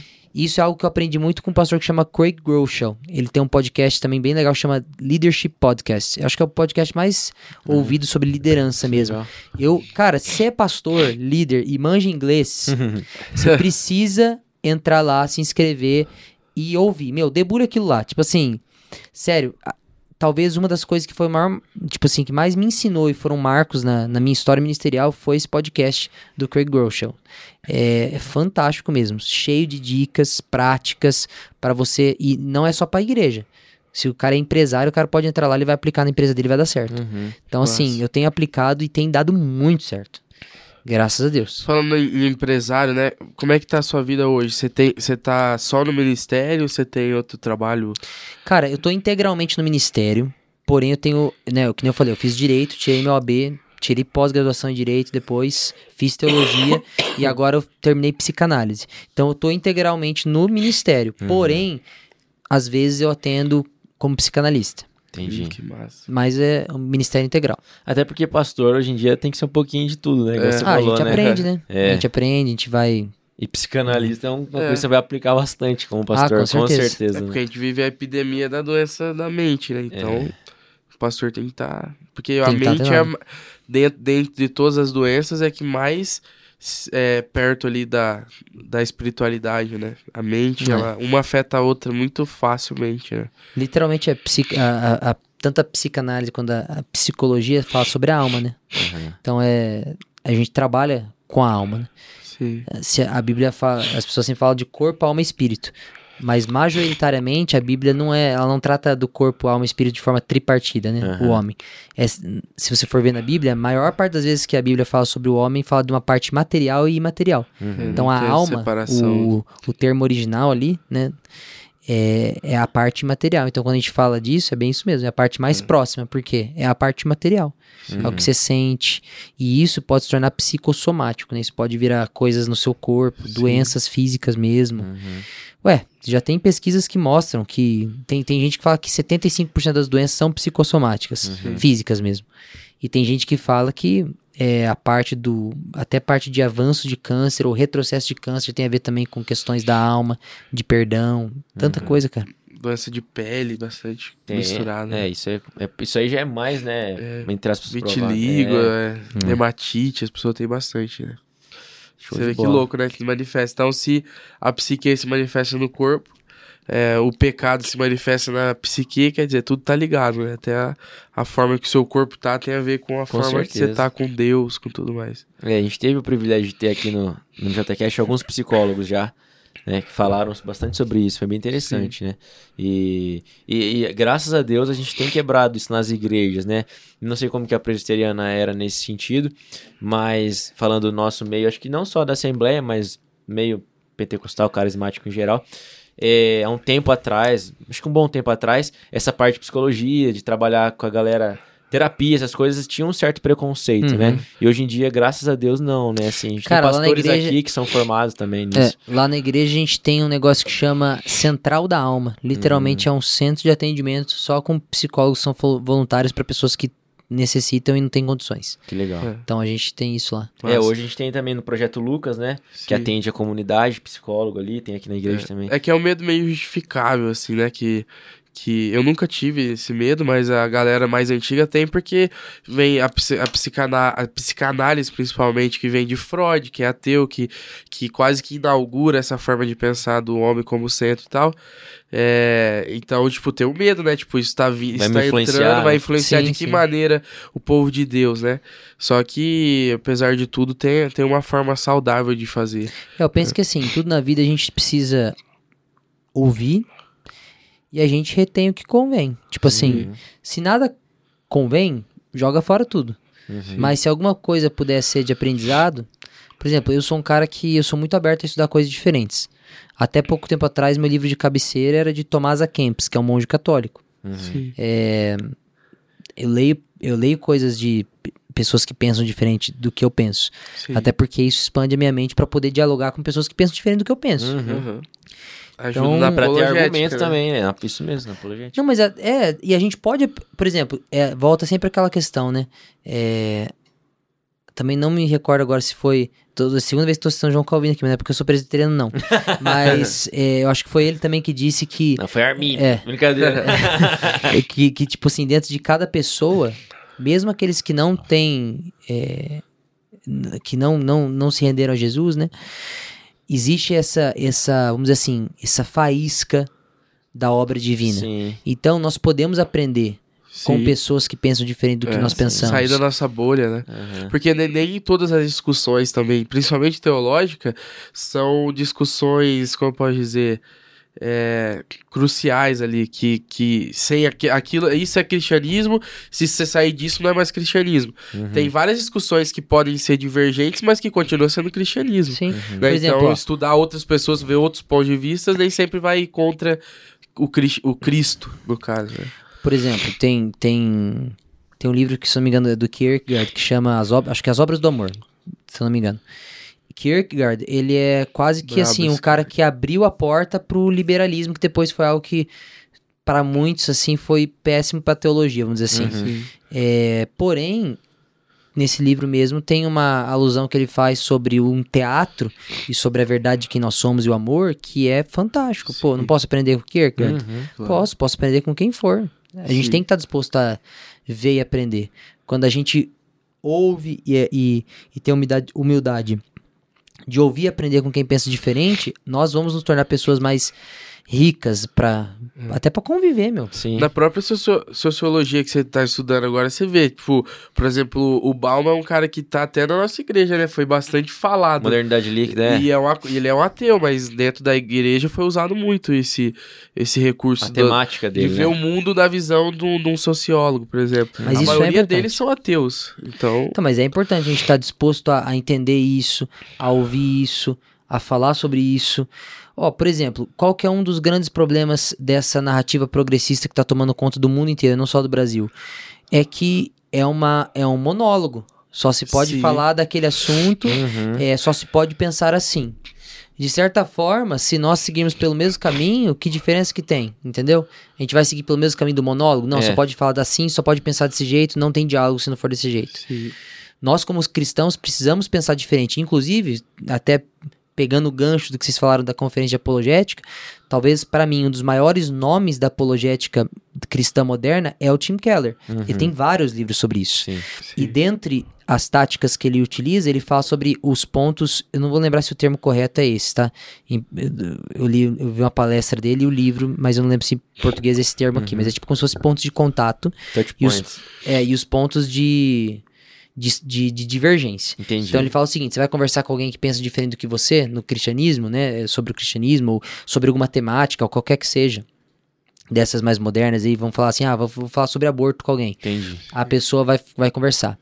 É, se você quiser ter uma boa conversa, você precisa encontrar um ponto de contato para depois expandir. Entendi. Para que, que poderia ser um ponto de contato? É, por exemplo, chega uma pessoa que é a favor do aborto e vira para você e fala assim: Ah, eu sou a favor do aborto porque eu sou, eu sou a favor das mulheres. Você Aí também você pode favor, virar né? e falar assim: Não, eu, eu, eu concordo com você, eu também sou a favor das mulheres. Eu sou a favor das mulheres e tal dado mostra que as mulheres que praticam aborto ficam com traumas psicológicos profundos, se arrependem do que fizeram, Uhum. sentem culpa por ter por carregar esse peso de um homicídio. Uhum. São dados, existem esses dados. Então, assim. É, É a forma de argumentar. são né? formas. Você começa com um ponto de contato, depois você expande, Uhum. entendeu? Ah, eu sou contra o cristianismo porque o cristianismo é, é- é- desvaloriza as mulheres e eu sou a favor das mulheres. Vamos voltar na fala a Uhum. favor das mulheres. Você pode falar, não, como cristão, eu sou a favor das mulheres também. Na verdade, inclusive, o cristianismo, dentro da cultura em- na qual ele surge, ele foi extremamente subversivo. Uhum. Sim. Por exemplo, Paulo vira para para homens que, de acordo com a lei da época, eram autorizados a matarem as suas esposas porque eram consideradas propriedades do homem e fala que, na verdade, o homem tem que dar a vida pela sua esposa. O que, que é mais revolucionário e Sim. subversivo do que isso? Então, assim, pontos de contato para depois pontos de divergência. Isso é uma técnica de. de. De apologética muito interessante. Sim, muito interessante. Que eu Inclusive, aplico no- direto. O Keller no Deuses Falsos, ele aponta bastante esses problemas do, do mundo de hoje, né? Da nossa, da nossa referência que a gente tem de, dos deuses que a gente coloca acima de Deus. Dos, cada coisa que a gente coloca acima de Deus é um Deus. Então, a gente não tem essa tem a dificuldade com a divergência, por exemplo. Sim. Que é uma grande, um grande problema de hoje, né? É que as pessoas não conseguem, não conseguem lidar com o controverso. Então, Meu, o contraditório tem que estar sempre na mesa, meu. Se- se- se- eu, eu- eu luto pelo direito da pessoa falar o que ela quiser. Entendeu? Desde que a gente também possa falar, entendeu? sim. Como, que, como assim? Tal discurso é, é permitido e tal discurso não é. Ele é cancelado. É banido. Sim. Isso não faz sentido nenhum, cara. Nenhum, nenhum. E nós precisamos, que nem eu falei, como cristãos, nos posicionarmos a respeito disso. sim. O problema é que a gente tem um monte. Hoje em dia, o que acontece nas faculdades, a galera jovem que, que eu trabalho, né, pelo menos. É, a galera entra na faculdade como agente secreto, meu. Ninguém sabe que o cara é Cara, crente. crente. É. Entendeu? Por quê? Porque o cara ser- sabe que se ele falar, o cara vai ser quase que linchado lá. Não, não, Uhum. eu- não pode, porque não sei o que. Então quer dizer, então que você é a favor de tal coisa, que você é contra tal coisa. Entendeu? Eu passei por isso quando tava na faculdade. É que assim, é um- uma parte da, desse, desse processo, eu vejo pelo menos, é muito culpa do mundo, da, da nova forma do mundo, do mundo acontecer, né, da modernidade, mas também dentro do contexto brasileiro, pelo menos, a- o próprio mundo gospel é, um, é uma grande um grande produtor de vergonhas, né? Então quando você quando você vai e fala que é crente, é, as pessoas que estão fora da bolha, que vê a bolha de longe, elas te resumem aquelas outras pessoas que envergonham o evangelho, que no Brasil tem de monte. Então você entra lá, você fica, ah, então você faz isso, isso, isso, isso, que na verdade às vezes não tem, na sua igreja tá totalmente fora desse contexto, Uhum. né? Mas que o que passa na televisão, entendeu? O, o que quais Mas de são as certa pessoas forma é uma generi- generalização. é uma né? generalização, Com certeza. sim. Mas aí que eu acho que tá a importância de você se manifestar e fazer diferente, né? Porque daí É. você vai influenciar a pessoa, né? Vai mostrar Sim, mostrar que, que você realmente é diferença, diferente né? daquilo que ela tá, é tipo assim, sei lá, usando como uma caricatura de um cristão, vamos dizer. Só que a grande questão, cara, eu também sinto o seguinte, ô João. Às vezes os, os cristãos, eles querem mostrar que eles são diferentes, porém, eles não querem também ser... Eu vou usar um termo aqui, mas Uhum. acho que você vai entender o que eu quero dizer. Agressivos. Sim, entendi. Combativo, É, né? E aí o É. que acontece, cara? A Bíblia, ela tem questões que elas têm que ser pontuadas, brother. Sim, sim, não, não. Entendeu? E aí, muitas vezes a gente vê cristãos negociando isso, ali. ou dando uma toreada no assunto, Aham. pra, pra tentar mostrar, não, eu sou, eu sou cool, eu sou Sim. legal, você pode ser meu amigo. Gourmetizando o evangelho. E né? tal, então assim, e cara, às vezes você precisa ser o cara que vai falar assim: não, cara, isso aí tá errado, tá Uhum. errado. Deus não se agrada disso. É, a palavra de Deus fala que isso é tal coisa, e eu creio nisso. Sim. Eu lembro que na faculdade de Direito, ainda mais pessoal de Direito, né? Eu, eu brinco, né? Eu falo que quando eu terminei Direito e eu tirei meu AB, eu perdi metade dos amigos, que ninguém gosta de advogado, né? Ninguém gosta de advogado. e aí, quando eu tirei, terminei Teologia e virei pastor, eu perdi a outra metade, porque pastor também não é... Já Então, assim, é... Mas o que que acontece? Quando eu tava na faculdade de Direito, a galera é sempre muito da argumentação, qual Sim. lei que tá isso, e não sei o que e tal. E a galera gosta de brigar, de discutir. E eu lembro que certa vez eu tava defendendo uma posição mais conservadora e que tinha, e que tinha a ver com o cunho religioso, né? E aí a pessoa virou pra mim assim, não, mas você não pode trazer o, o, o- a sua carga religiosa pra essa discussão. Aí eu lembro que eu olhei pra essa pessoa e falei assim, meu irmão, presta atenção, é, o cristianismo pra mim não é um compartimento, uma chave que eu ligo e desligo, uma gaveta da minha vida da qual eu posso me abster pra entrar numa discussão com você. Eu sou um filho de Deus. E eu creio nisso, isso faz parte do meu ser.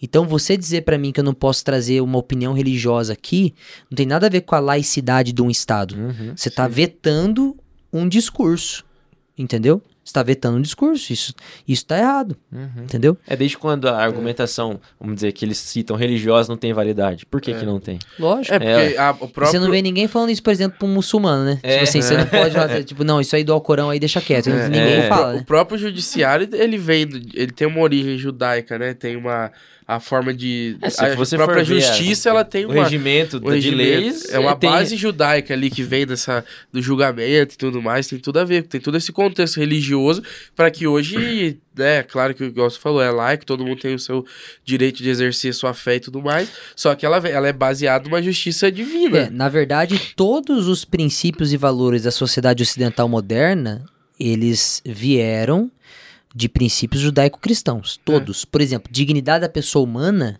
Sim. não existe fora do princípio judaico-cristão. Na época, inclusive, de Cristo, quando você ia lá para a Europa, por exemplo, a lei não era da dignidade da pessoa humana. É. A lei era da força e da honra, irmão. Era Dente força e dente, honra. Isso é histórico. Basta Hum. você abrir livros de história e estudar sobre. Uhum. Não era a dignidade da pessoa humana. Então o que acontece? É, a sociedade, na verdade, hoje, gospe no prato que comeu. Exatamente. Tipo assim, é, a, a religião que cada vez mais está sendo perseguida é o cristianismo, apesar de ser uma religião é, grande. Uhum. E se você parar pra ver, a sociedade que está perseguindo é justamente a sociedade que, tá, que, que, que goza de, fa- É. de, de, de, é, de princípios advindos da, da- do, do judaico-cristianismo. né? Uhum. Então e, a, é e a algo- forma do homem é, olhar pra si e tudo mais tem uma influência com a é, com a, a reforma também, né? De sair de, de- do homem tá, tá se colocando como, como principal, não, não, não acima de Deus, né? Mas essa figura de pôr o homem acima da, da instituição, relacionamento com Deus acima da instituição, é uma coisa, né? O Deus direto é uma coisa que vem da reforma, né? De você ter relacionamento com Deus, sem ter que... uma- Terceirizar, né? sem ter que terceirizar, sem ter que. Né, um padre que prega em latim, que você não entende nada, você só vai eh, relacionar com Deus, ler a Bíblia, ter acesso. Tem a ver com a reforma também, né? A, a A- a forma que fra- o homem vive hoje. Sabe o subnick do Instagram? é, da época da MSN, sabe? Sabe o subnick do Instagram? O meu tá, tem uma frase lá em latim que tá escrito assim, pós tenebras lux, que é uma frase da reforma que ela tinha esse sentido. Que quando a Bíblia foi traduzida pro, pra linguagem que o povo falava, e o povo começou a ter a Bíblia na mão, foi quando depois das trevas veio a luz. Então era uma frase utilizada na reforma pra isso que você Sim. falou. Então Só que é agora uma- é um- É uma coisa perigosa, né? Tipo, porque tem as teorias de sociólogos e tal que falam que o, o capitalismo nasce do protestantismo e tudo mais. E, e meio que deturba também essa parte. Tem que tomar cuidado pra falar até sobre isso, né? mas, é, mas a forma do humano se ver hoje mudou através desse relacionamento direto com a palavra, com Deus. Show de bola. Show de bola. Bom que demais. arco, hein? De Você tá resenha. doido?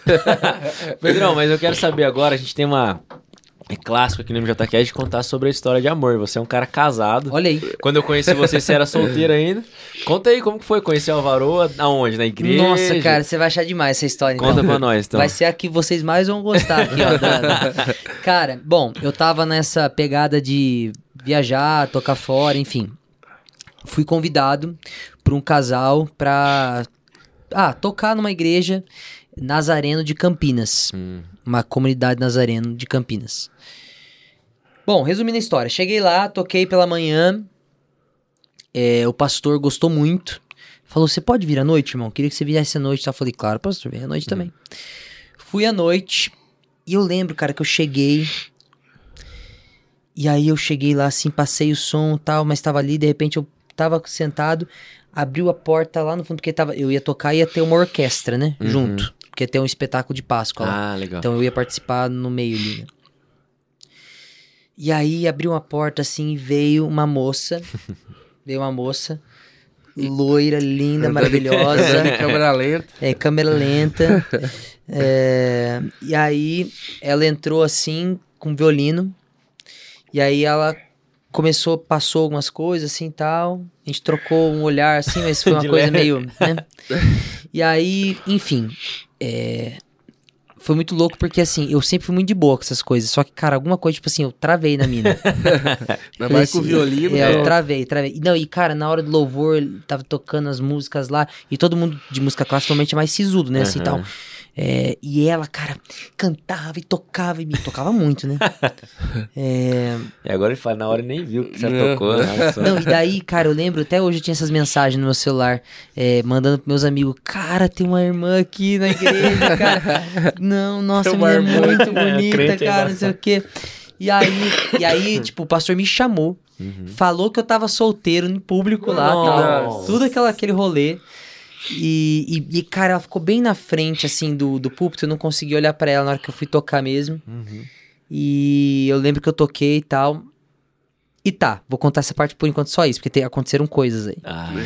Mas daí eu- depois tem a visão dela, né? Tá. Mas assim, aí, a hora que terminou, eu falei. Eu nunca tive problema também de conversar com uma menina que eu achava legal, assim. Eu Aham. chegava e conversava mesmo, assim. Eu até sempre brinquei, eu nunca fui metralhadora na escola, né? Eu sempre fui o sniper. Ah, Eu era assim, mirava eu era e tipo tal. assim, eu mirava, pensava, via se o vento tava bom, qual que era a inclinação e tal. E aí, mas quando é atirava, certeiro. era, era raro atirar, mas quando atirava era matador, né? Não, e, e é o que eu acho que é certo, meu irmão. Você, você tem que ser é. um cara de, de, de, né, de mira. E aí, eu nunca tive vergonha, assim, de falar tal. E aí eu pensei, cara, eu tô incomodado, eu preciso falar com essa, com essa moça. Uhum. A hora que eu. Cara, e mais engraçado é que todo mundo da orquestra, uns 60 músicos, veio me cumprimentar. Uhum. E menos ela. é, de lei, Eu- né? Ai, Jesus da glória.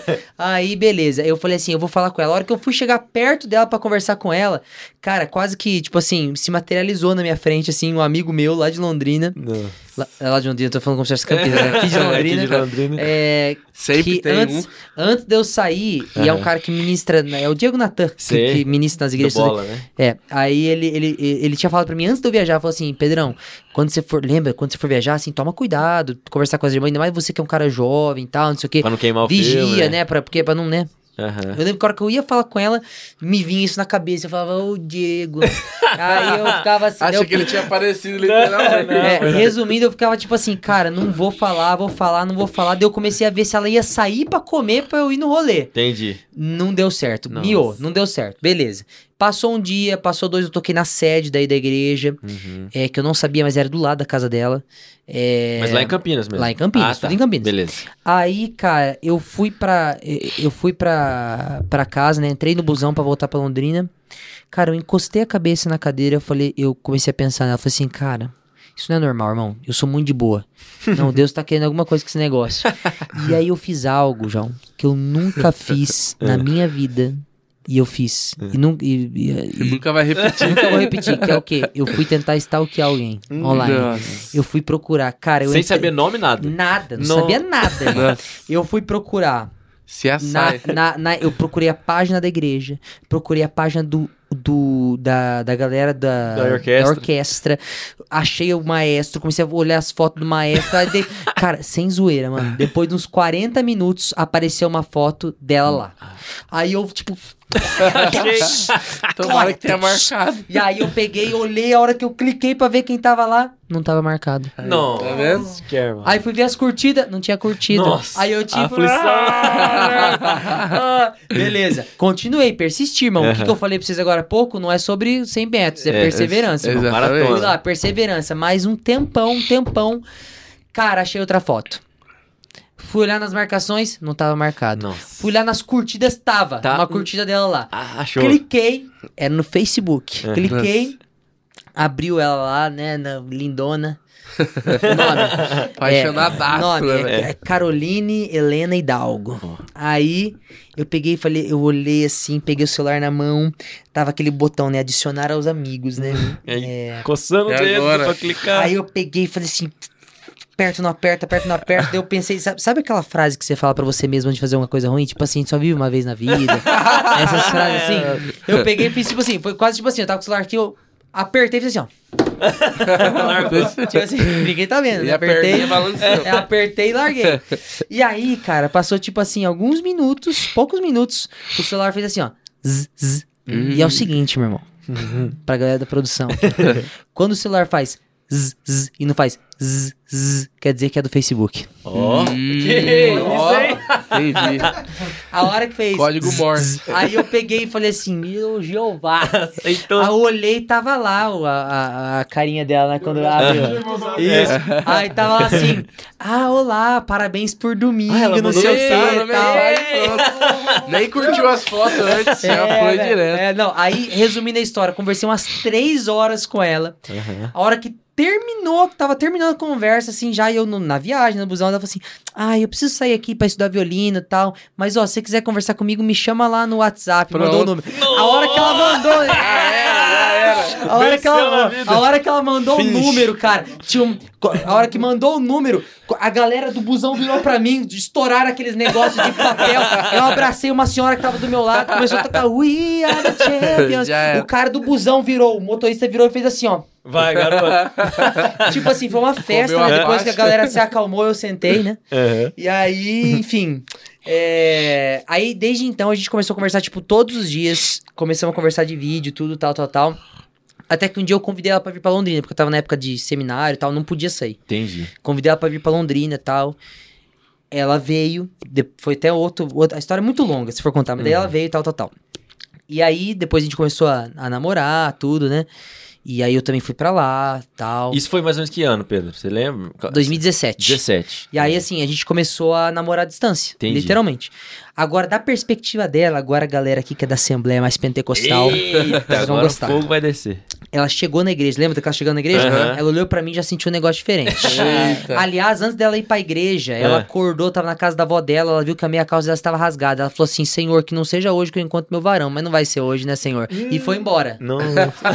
Foi embora. Chegou lá, estava eu. Ela olhou pra mim e falou: tem caroço nesse angu, mas não vou questionar sobre. Foi lá tocar no louvor. Beleza. A hora que eu subi pra tocar, ela disse que ela olhou pra mim.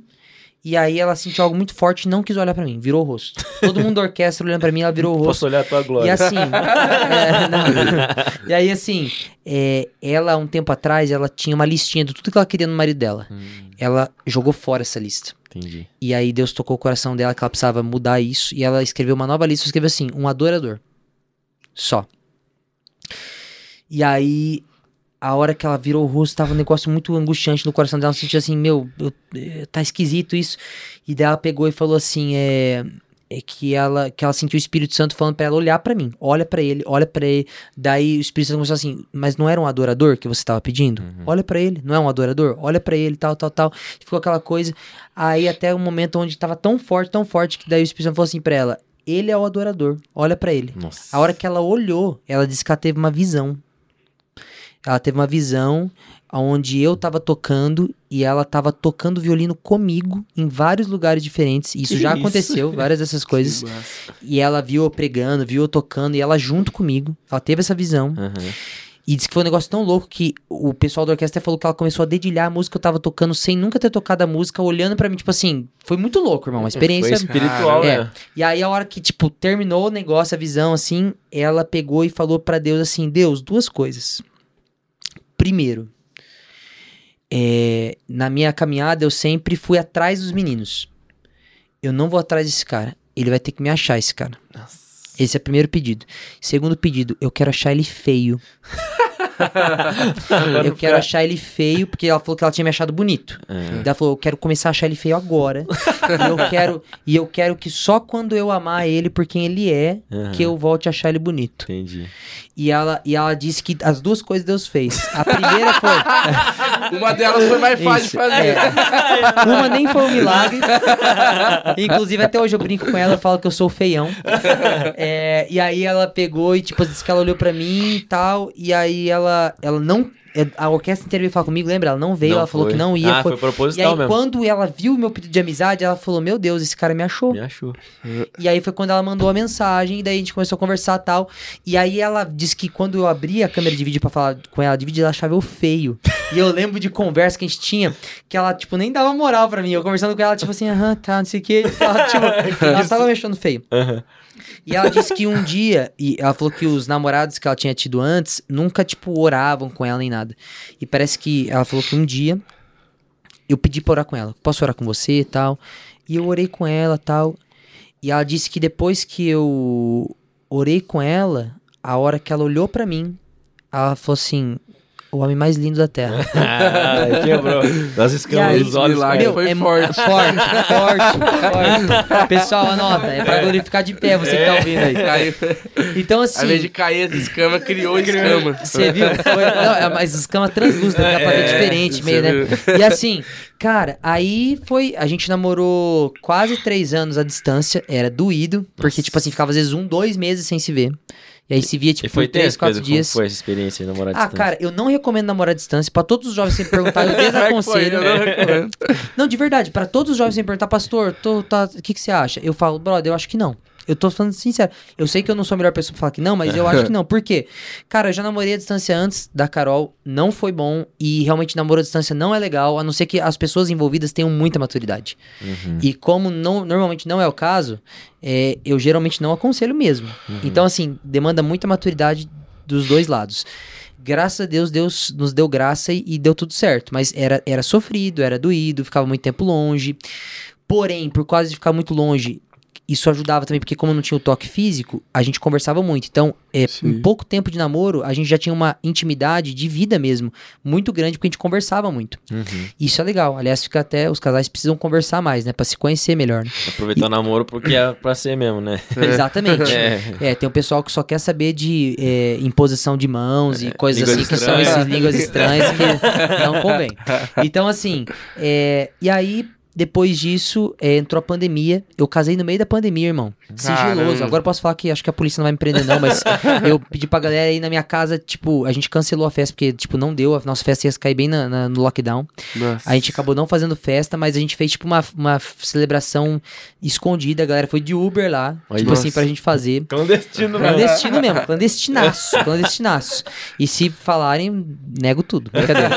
É, mas assim, aí Alô, a gente, a, é, a gente casou e desde então a gente tá casado aí há dois anos e acho que sete meses, alguma coisa assim.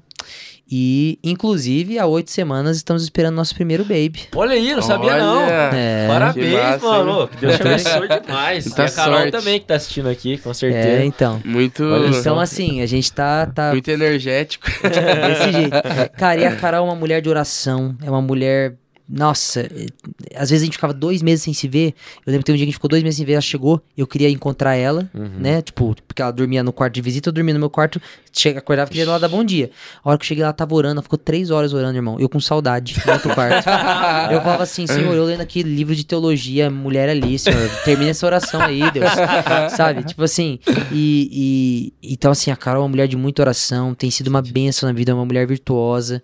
É, caminhar com ela é um prazer. É, é, realmente, ó.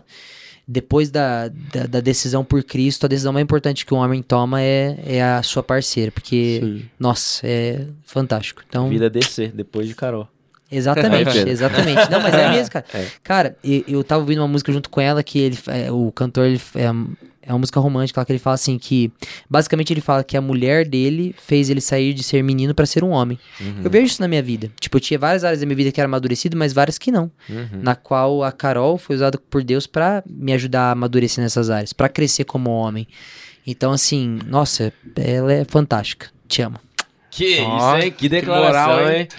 Que isso. E ainda não Top. sabe, né, o sexo do, do filho, né? Não deu. Quantas semanas? Quantas semanas, filho? Já dá pra saber essa semana, se fazer o de sangue, dá pra saber. Ah, a gente é? não fez ainda. Entendi. Vai O deixar, é vai deixar puxar a revelação? Aí, já é pai, ó. 20, quantos, quantos anos você tem? 27. 27. Aí, ó. O molecão foi, foi bom que vai aproveitar. É pra ir pra É, cima idade mesmo, boa aí já pra tá com a filho, energia. Aí, você tá em quantos? Não, 23, filho. Ah, Deixa eu. 23. Casou Dois recente. meses, dois meses de casado, 23. Deixa eu aproveitar um Deixa pouco, eu, né? Pelo amor de Deus. Aproveita um pouco. É, não sou o Fiuza, não, que casou na hora do beijo. Que Casou na hora do Engra... engra- Engravidou na hora do beijo. Pode- Pode beijar a noiva e engravidou. Vigi, você fica falando essas coisas aqui, o povo vai ficar duvidando do nosso editor, velho. Melhor você. Ah, é, é verdade, viu? Você fica aí É, por falando. isso que eu falo mesho. Foi É, pro Wi-Fi, foi né, Foi por Engravidou. Wi-Fi. Foi Um mês de casado. Parabéns, hein? Você é certeiro mesmo. É sniper, Pô, chamaram o Neymar, tinha que ter chamado o Viúva, né? É, é verdade. Camisa nova. ali, Esse pênalti, chuta bicho, no alvo, não né? é, Perde né? uma.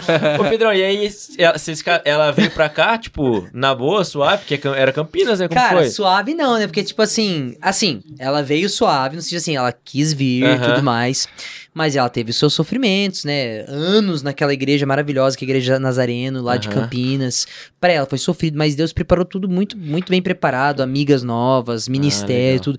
Então, assim, foi bem tranquilo, mas no começo não foi tão tranquilo assim, porque pra ela. Adaptação, né, né? deixou a família inteira, pô, a família inteira- dela de lá. Então, Nossa. assim, só que, por exemplo, inclusive eles estão lá em casa, eles vêm direto visitar. Então, assim, a gente mantém o contato, mas Entendi. querendo ou não, é uma renúncia também. Ela teve que fazer uma renúncia. Com certeza. Massa. Show de bola, Show, né, sensacional. Vamos para nossas perguntas? Bora. Pedrão, a gente falou pra você em off, né? A gente tem duas perguntas, a gente não revelou, hein, galera, quais Meu são as Deus. perguntas. A gente só falou que tinha. Tô até meio ressabiado, É, vamos lá. a primeira delas é suave, e aí você deve ter bastante história nesse Quer dizer que a sentido. segunda é péssima, A entendi. segunda é pesada. Ah. Não, tô brincando, né, não. É não. Mas a primeira, a experiência ou as experiências mais engraçadas que você já teve no contexto de igreja. E aí você que já frequentou muitas células, visita, acampamento, pode ser tudo no que envolve igreja, eu culto, Tá. com você ou com outra pessoa, tanto faz. Tá, deixa eu. ah, Nessas quando pergunta é difícil em dar um branco. né? É, mas mas eu é. lembrei de uma aqui. É. É, na pandemia, a, a igreja ficava vazia, né? A Uhum. igreja central, tipo assim, direto. Entrou pandemia, a gente já começou a mandar culto, tipo aqueles que era só Online, a né, câmera, mesmo. né? Cara, eu lembro de um culto que tava tudo, tipo, a igreja vazia, tre- é, tipo, uma câmera no meio e tinha um cara que trabalhava lá na igreja, que era o Bruno, e ele ele filmava, tipo, móvel. Uhum. É o ele, Fiuza. Fiuza conhece é, você conhece? Ele mesmo. Ele É, mesmo, ele mesmo. Então você vai poder zoar ele depois. é, ele mesmo. Ele, e ele, tipo, ele fazia o móvel, né? Então, tipo, ele tava. Às vezes ele tava com a câmera aqui, saía, vinha pra uma outro Sim. ângulo aqui e tal.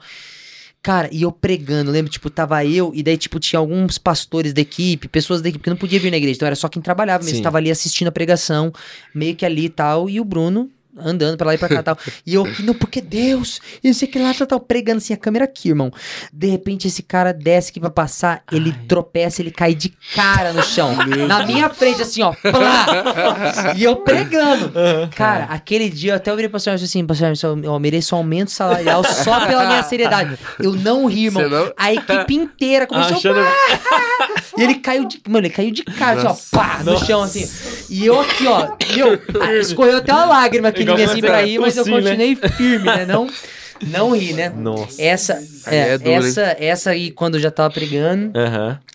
Bom, tem as travessuras, né, de acampamento em igreja também, né? Ah. Eu lembro o dia que eu descobri que isqueiro e desodorante aerossol dava algo muito legal. porque é, eu, eu Incêndio, queria... né? E Não, e foi muito louco. Eu não sabia que dava certo e eu queria. Não façam isso, tá, pessoal?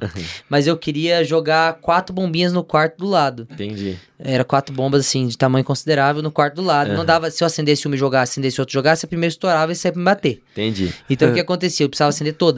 De uma vez só. E eu, e eu lembrei. Dessa eu lembrei, técnica não sei porquê. Não, eu não sabia que ela existia. Eu, eu realmente. Pra mim. Foi eu- inspiração, na né? hora eu inventei aquilo lá, porque eu nunca tinha visto. É Espírito Eu Santo, lembrei né? que no meu desodorante tinha um símbolo de inflamável. Ah. E eu falei, meu, e se eu acender um isqueiro e fizer isso? Acho que funciona. Eu acho que é bom, né? E aí o que aconteceu? Eu virei pra um cara que tava no meu quarto e falei assim, irmão, pega a tua Havaiana. Hum. A gente saiu, a gente enfileirou cinco bombinhas. Eu falei assim, fica com a venda preparada. A hora que eu falar já, você bate. Pra dentro, todas as bombinhas. Eu peguei, liguei, os caras falaram, o que você vai fazer? Eu liguei aqui, os caras também não sabiam. Eu peguei, assim de novo, falei, já! Bateu, a gente saiu correndo, só começou, pá, pá, a camiseta tá pegando fogo! O cara botou fogo né? no coração. Não, eu já tive uma fase dark da minha vida, que eu já fiz coisas assim terríveis em acampamento. Eu não era fácil, não. Você vê, né? Então eu vou é contar só fonte. essa, se eu contar as outras. A galera as pessoas que eu, ideia, né? que eu lidero vão falar assim: Meu Deus, é violência, sangue, Você tudo. né? Não, não O mais dá. leve foi explodir os colegas. Imagina as, as- Ah, cara, as- mas já teve de tudo. Já teve ministrar com dor de barriga. Já teve, já teve demais. Já teve. Esses cara, dias o Pedro Vux contou aqui. É? Que ele foi pregar, ele fez, na hora de chamar pra apelo, deu, bateu a dor de barriga. Ele largou o microfone na mão do irmão e vazou. A galera vindo pra, pra receber a oração, ele saiu. Já aconteceu de eu estar ministrando. Acho que essa acho que não é, é engraçado pra, pra alguns, talvez pra outros seja meio trigger, assim. Mas digamos que um inseto pousou na minha cara. Nossa. Entendeu? Que é barata? Então, Pode falar, pode falar. eu tava ministrando, eu tava ministrando Nossa. e eu tava lá na lá, galera, tipo, umas 100 pessoas lá do- dos, dos jovens. E eu ministrando aqui, tal, senhor, tal, não sei o que, de repente eu escutei. Hum, Aí passou uma vez. Depois, a voadora. Nossa. Aí, aí, pelo timbre do voo, eu falei, meu, não é besouro, não é, mosquito. De repente, ele, zzz, tá, parou aqui. E era uma barata. Mano, Nossa. imagina, velho. E eu não tirei. Porque eu tava no meio da administração e a galera orando e ela começou a andar. Nossa, velho. Andar. doido. Andar, graças a Deus, a hora Que que ela passou na- em cima da minha boca, ela passou. Eu, eu, eu Deu uma parei. Aí a hora que, Que eu tive. nojo, a hora velho. que eu tive um tempo, eu consegui bater a mão. Eu bati a mão assim. Aí eu consegui bater a mão. Aí a hora que eu terminei e olhei pra frente, tinha, tipo. Tipo, a maioria da galera tava orando, tipo, funcionou. A galera não, Não parou viu, a né? adoração. Aham. Tinha uns Mas tinha uns desviados. quatro caras, que eram os caras da, da turma dos desviados mesmo, que não prestava atenção. Os caras, sem brincadeira, os caras tava assim em mim, assim, ó. Sério. Não senta na Cara, boca. Nossa. Então, assim, ah, cara, teve. Acho que desengraçado, acho que fica essas aí. Tá, entendi. A outra pergunta que né, não, tem nada a ver Ô, com, com aqui. dificuldade. Não, não, Derrubei cinco vezes. É, o cara tá com toque. Me dá uma cheia aí, pelo amor de Deus. É, sobre a maior experiência que você já teve com Deus espiritual. Você assim. contou aí da, Nossa, da cara. visão da, da Carol, que É, que foi mas- uma experiência Ah, sobrenatural. cara, é difícil, hein? A maior. Não, não precisa ser só uma também, se tiver. Nossa, cara, tem tantas, cara. Teve da, tem, tem das experiências com Deus que são boas, no sentido assim de muita alegria. Uhum. Tem das que são de tipo de correção, que também são fortes. Tem. Teve vezes onde Deus me usou pra operar milagres, que também foi muito forte. Teve uma vez que. Legal. Teve uma vez, eu vou contar essa. Teve uma vez que eu tava na igreja, abriu a porta, entrou uma mulher, uma mãe com uma criança. Devia ter uns 5 anos, vamos supor, assim, mais ou menos. E a igreja inteira olhou pra aquela criança com cara de nojo, porque ela tinha uma ferida, cara, na- no rosto aqui, assim, que tomava tipo o espaço de uma mão mesmo, assim. Nossa. Só que de verdade, cara, era um negócio nojento. Era, era nojento mesmo. Era uma mistura de pus com, com sangue, com. Era um negócio muito nojento. E aquela criança com aquela ferida enorme, ela entrou tal, todo mundo ficou meio olhando assim. Vieram sentar na minha frente. E aí, no meio do louvor, o Espírito Santo pede pra orar com essa criança, pede pra orar com essa criança, pede pra orar com essa criança. E eu falei, meu Deus, não queria, né? Até que ficou tão insuportável que eu cutuquei a mãe e falei assim, viu, posso orar com seu filho? Ah, ela pode, pode. Ele pode vir aqui, a criança veio, parou na minha frente, aí eu ajoelhei pra orar, né, com a criança. É, já andava, tudo criança era grande. É, então, é, devia ter uns, sei lá, uns 5, 6 anos, sei ah, lá. entendi. Pequena assim, mas já andava, já Sim, conversava. sim. tudo. Aham. Aí eu ajoelhei, perguntei o nome e tal. Eu falei assim, posso orar com você? Ela, pode. A hora que eu fui começar a orar, o Espírito Santo, coloca a mão em cima do machucado.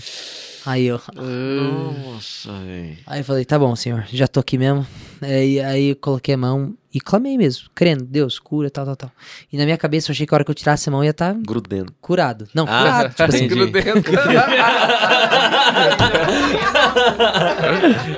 O cara tá. tá- Esse podcast saiu de mais cult pra mais nojento né, cara?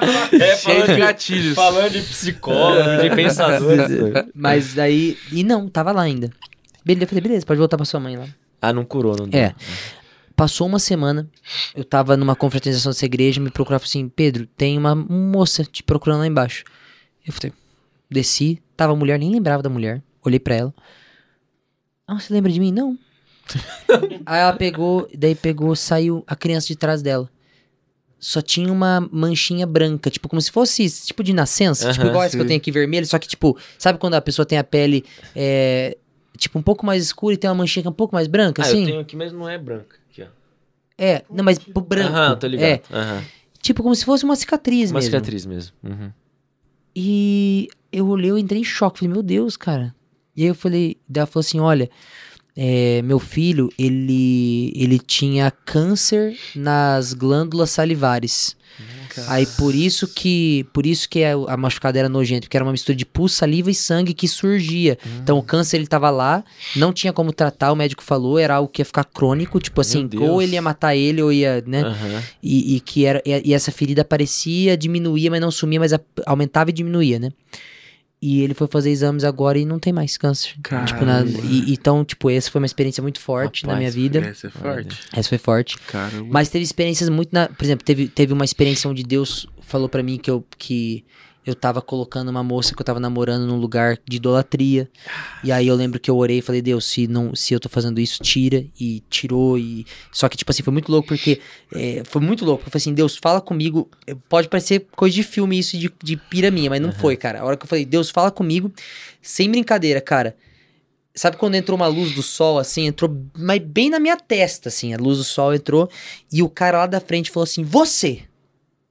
Deus tá ouvindo a sua oração agora que você tá falando pra ele falar com você. Pá, na hora. E aí foi a hora que Deus falou dessa questão do namoro, essa experiência também foi muito forte. Eu tive experiências onde Deus mostrou podridões no meu coração muito forte. Eu tinha. é, chorava muito, compulsivamente. Tive experiência onde, onde Deus é, mostrou também da sua beleza, da sua graça em certos momentos da minha vida. Eu também chorava demais. Experiências fortes com Deus nesse sentido. Tive experiência onde Deus me instruiu em coisas. Cara, tem muita. Se eu for contar aqui, tem muita coisa. Muita, muita, muita, muita, muita coisa mesmo. Não dá nem pra. Não tem uma maior. Eu, tipo Entendi. assim, tem muita experiência diferente. Você fala assim, ó, uma experiência sobre tal coisa, eu vou te falar. Tipo Entendi. assim, uma experiência sobre ministério, vai ter uma. Entendi. Sim. Entendeu? Então tem muita coisa, cara. Muita coisa mesmo. Mas, Mas acho que dá pra- foi, É massa. foi braba. Mas é legal, né? As pessoas que talvez não convivam, literalmente, né? Não, não convivam com Deus ali, não tem esse, essa intimidade e vive uma vida natural, assim, né? Antinatural, na verdade. É. É, e, e aí essa experiência é legal, né? Por exemplo, você é uma pessoa que tem experiência com Deus em todas as áreas da vida e tem gente que nunca teve. Então essa pergunta ela é pra isso mesmo, despertar um desejo. Tipo, é Pra mostrar que pode ter, né? É Isso. possível ter experiências com Deus. E o né? Deus que operou, E eu quero destacar o que eu falei agora há pouco. Essas experiências com Deus, muita gente- muitas vezes a gente fala assim, não, eu só quero ter experiências boas com Deus, no sentido assim de, Sim. ah, vai ser tipo um negócio muito louco, Pegar ou uma mão. cura, Aham. ou vai ser uma manifestação tal. Cara, talvez experiências mais fortes que eu tive com Deus foram experiências onde Deus jogou coisas na minha cara que eu precisava ouvir, tá ligado? Exatamente. E que foram experiências de quebrantamento. E As mais essas- transformadoras, normalmente, são Exatamente. Busque experiências de quebrantamento, de, de Deus realmente te abraçando com graça, mas também te, te mostrando, né, que tem situações ali que precisam ser mexidas. Então, é, no meu casamento também, como eu falei pra vocês, essa história toda, ixi, tem tanta coisa. Graças Nossa. a Deus. Top. Show de bola. Show de bola, Gil. Cara, Pedro, obrigado, irmão. Espero que você tenha curtido. A gente Eu- curtiu Uma demais. honra conhecê-lo pessoalmente. Honra. É, prazerzaço ter você aqui. Eu já conhecia, né? Das Isso aí. antigas, mas trocar essa ideia, acho que foi a primeira vez que a gente teve É esse isso aí. tempo. E se você assistiu até aqui, vamos pensar numa hashtag então pra galera? E aí, produz. Vamos. vamos. Hashtag Hashtag barata na cara, barata brincadeira. Barata na cara. não, não. Vai- Barata voadora. Barata na cara é bom, É velho. bom. Pode ser? Pode ser, Pedro? Pode ser. Se você Meu assistiu... Deus, eu vou ficar conhecido como hashtag barata na cara. Meu É, Deus. Uma do hashtag diferente. É uma né? hashtag diferente. Se você assistiu até aqui, é só pra gente saber se a galera viu até o final. Verdade. Então, se você assistiu até o final, é só eles que vão entender por quê. Deixa aí, hashtag barata na cara, beleza? Mas Falando compartilha. Ah. Se a pessoa quiser conhecer seu trabalho Verdade. musical, onde que, como é que faz? Cara, ó, o trabalho musical, Spotify, Pedro Fernandes, lá tem todos os CDs, no, no YouTube tem meu canal, tem DVD, o DVD que eu gravei também. É, meu Instagram é arroba phgfernandes. E eu acho que é mais esses Tem um canal também de contatos. administração. Eu vi- não sei se é administração, Tem- tem eu sei que no link da sua bio também. do Insta tem um, um vídeo lá pra você falando. Tem, eu faz tempo que eu não gravo coisa pra lá, até preciso começar a gravar mais. Uhum. Tem mais, acho que as minhas pregações, se, se, se, a- se o pessoal quiser ouvir pregações mais atuais minhas, Uhum. é melhor ver no canal da Igreja Central ou do Central Jovens, que são ministérios que eu estou envolvido e que constantemente tem pregações minhas sendo alimentadas lá. Se Show. quiserem ouvir pregações mais modernas aí, mais atuais. Mais atualizado. Entendi. Mas a- as- também tem todas essas do canal do YouTube, Fechou. enfim, do Spotify. Deixa eu colocar Show. suas redes sociais aqui na descrição pra galera te seguir lá, te acompanhar aí. E o Show de Ministério também. Isso aí. Fechou? Então Valeu, agradecer você que que, tá aí. acompanhou até aqui, agradecer o Arthur, Fiuza, o Vitor, que estão aí na produção fe- sempre firme e forte. Gente boa, já deu agora, fome. agora vai provar. Agora o- já vamos provar o manto, vai Santo desenrolar do na sala de reunião. Olha aí, hein? Agradecer de novo o Netão, Rafa e galera de gente boa que tá com a gente desde o começo. Inclusive, Pedro, para células de vocês lá, ó. É, então. precisar de, de salgadinho, essas coisas, gente boa é salgado assado, torta, salgado frito, tem de E tudo. crente gosta de comer, né? E, cre- e eles são crentes também. Aí, então você vê, São. é o combo perfeito, né? Perfeito. Já vem orado? Já vem Já orado. vem. Consagrado. Já vem é aleluiado e diferente, já tudo. vem né? aleluiado. Então, você também, se tiver uma célula, um grupo de crescimento, ou pra assistir jogo, aí o que você quiser, cara, vai ter uma reunião, vai pedir comida, gente boa é a melhor pedida, fechou? Isso aí. Então, Show. é isso aí. Que ele cresça, E a gente diminua. principalmente a barriga, né? Tamo, junto, galera. Valeu. Aê.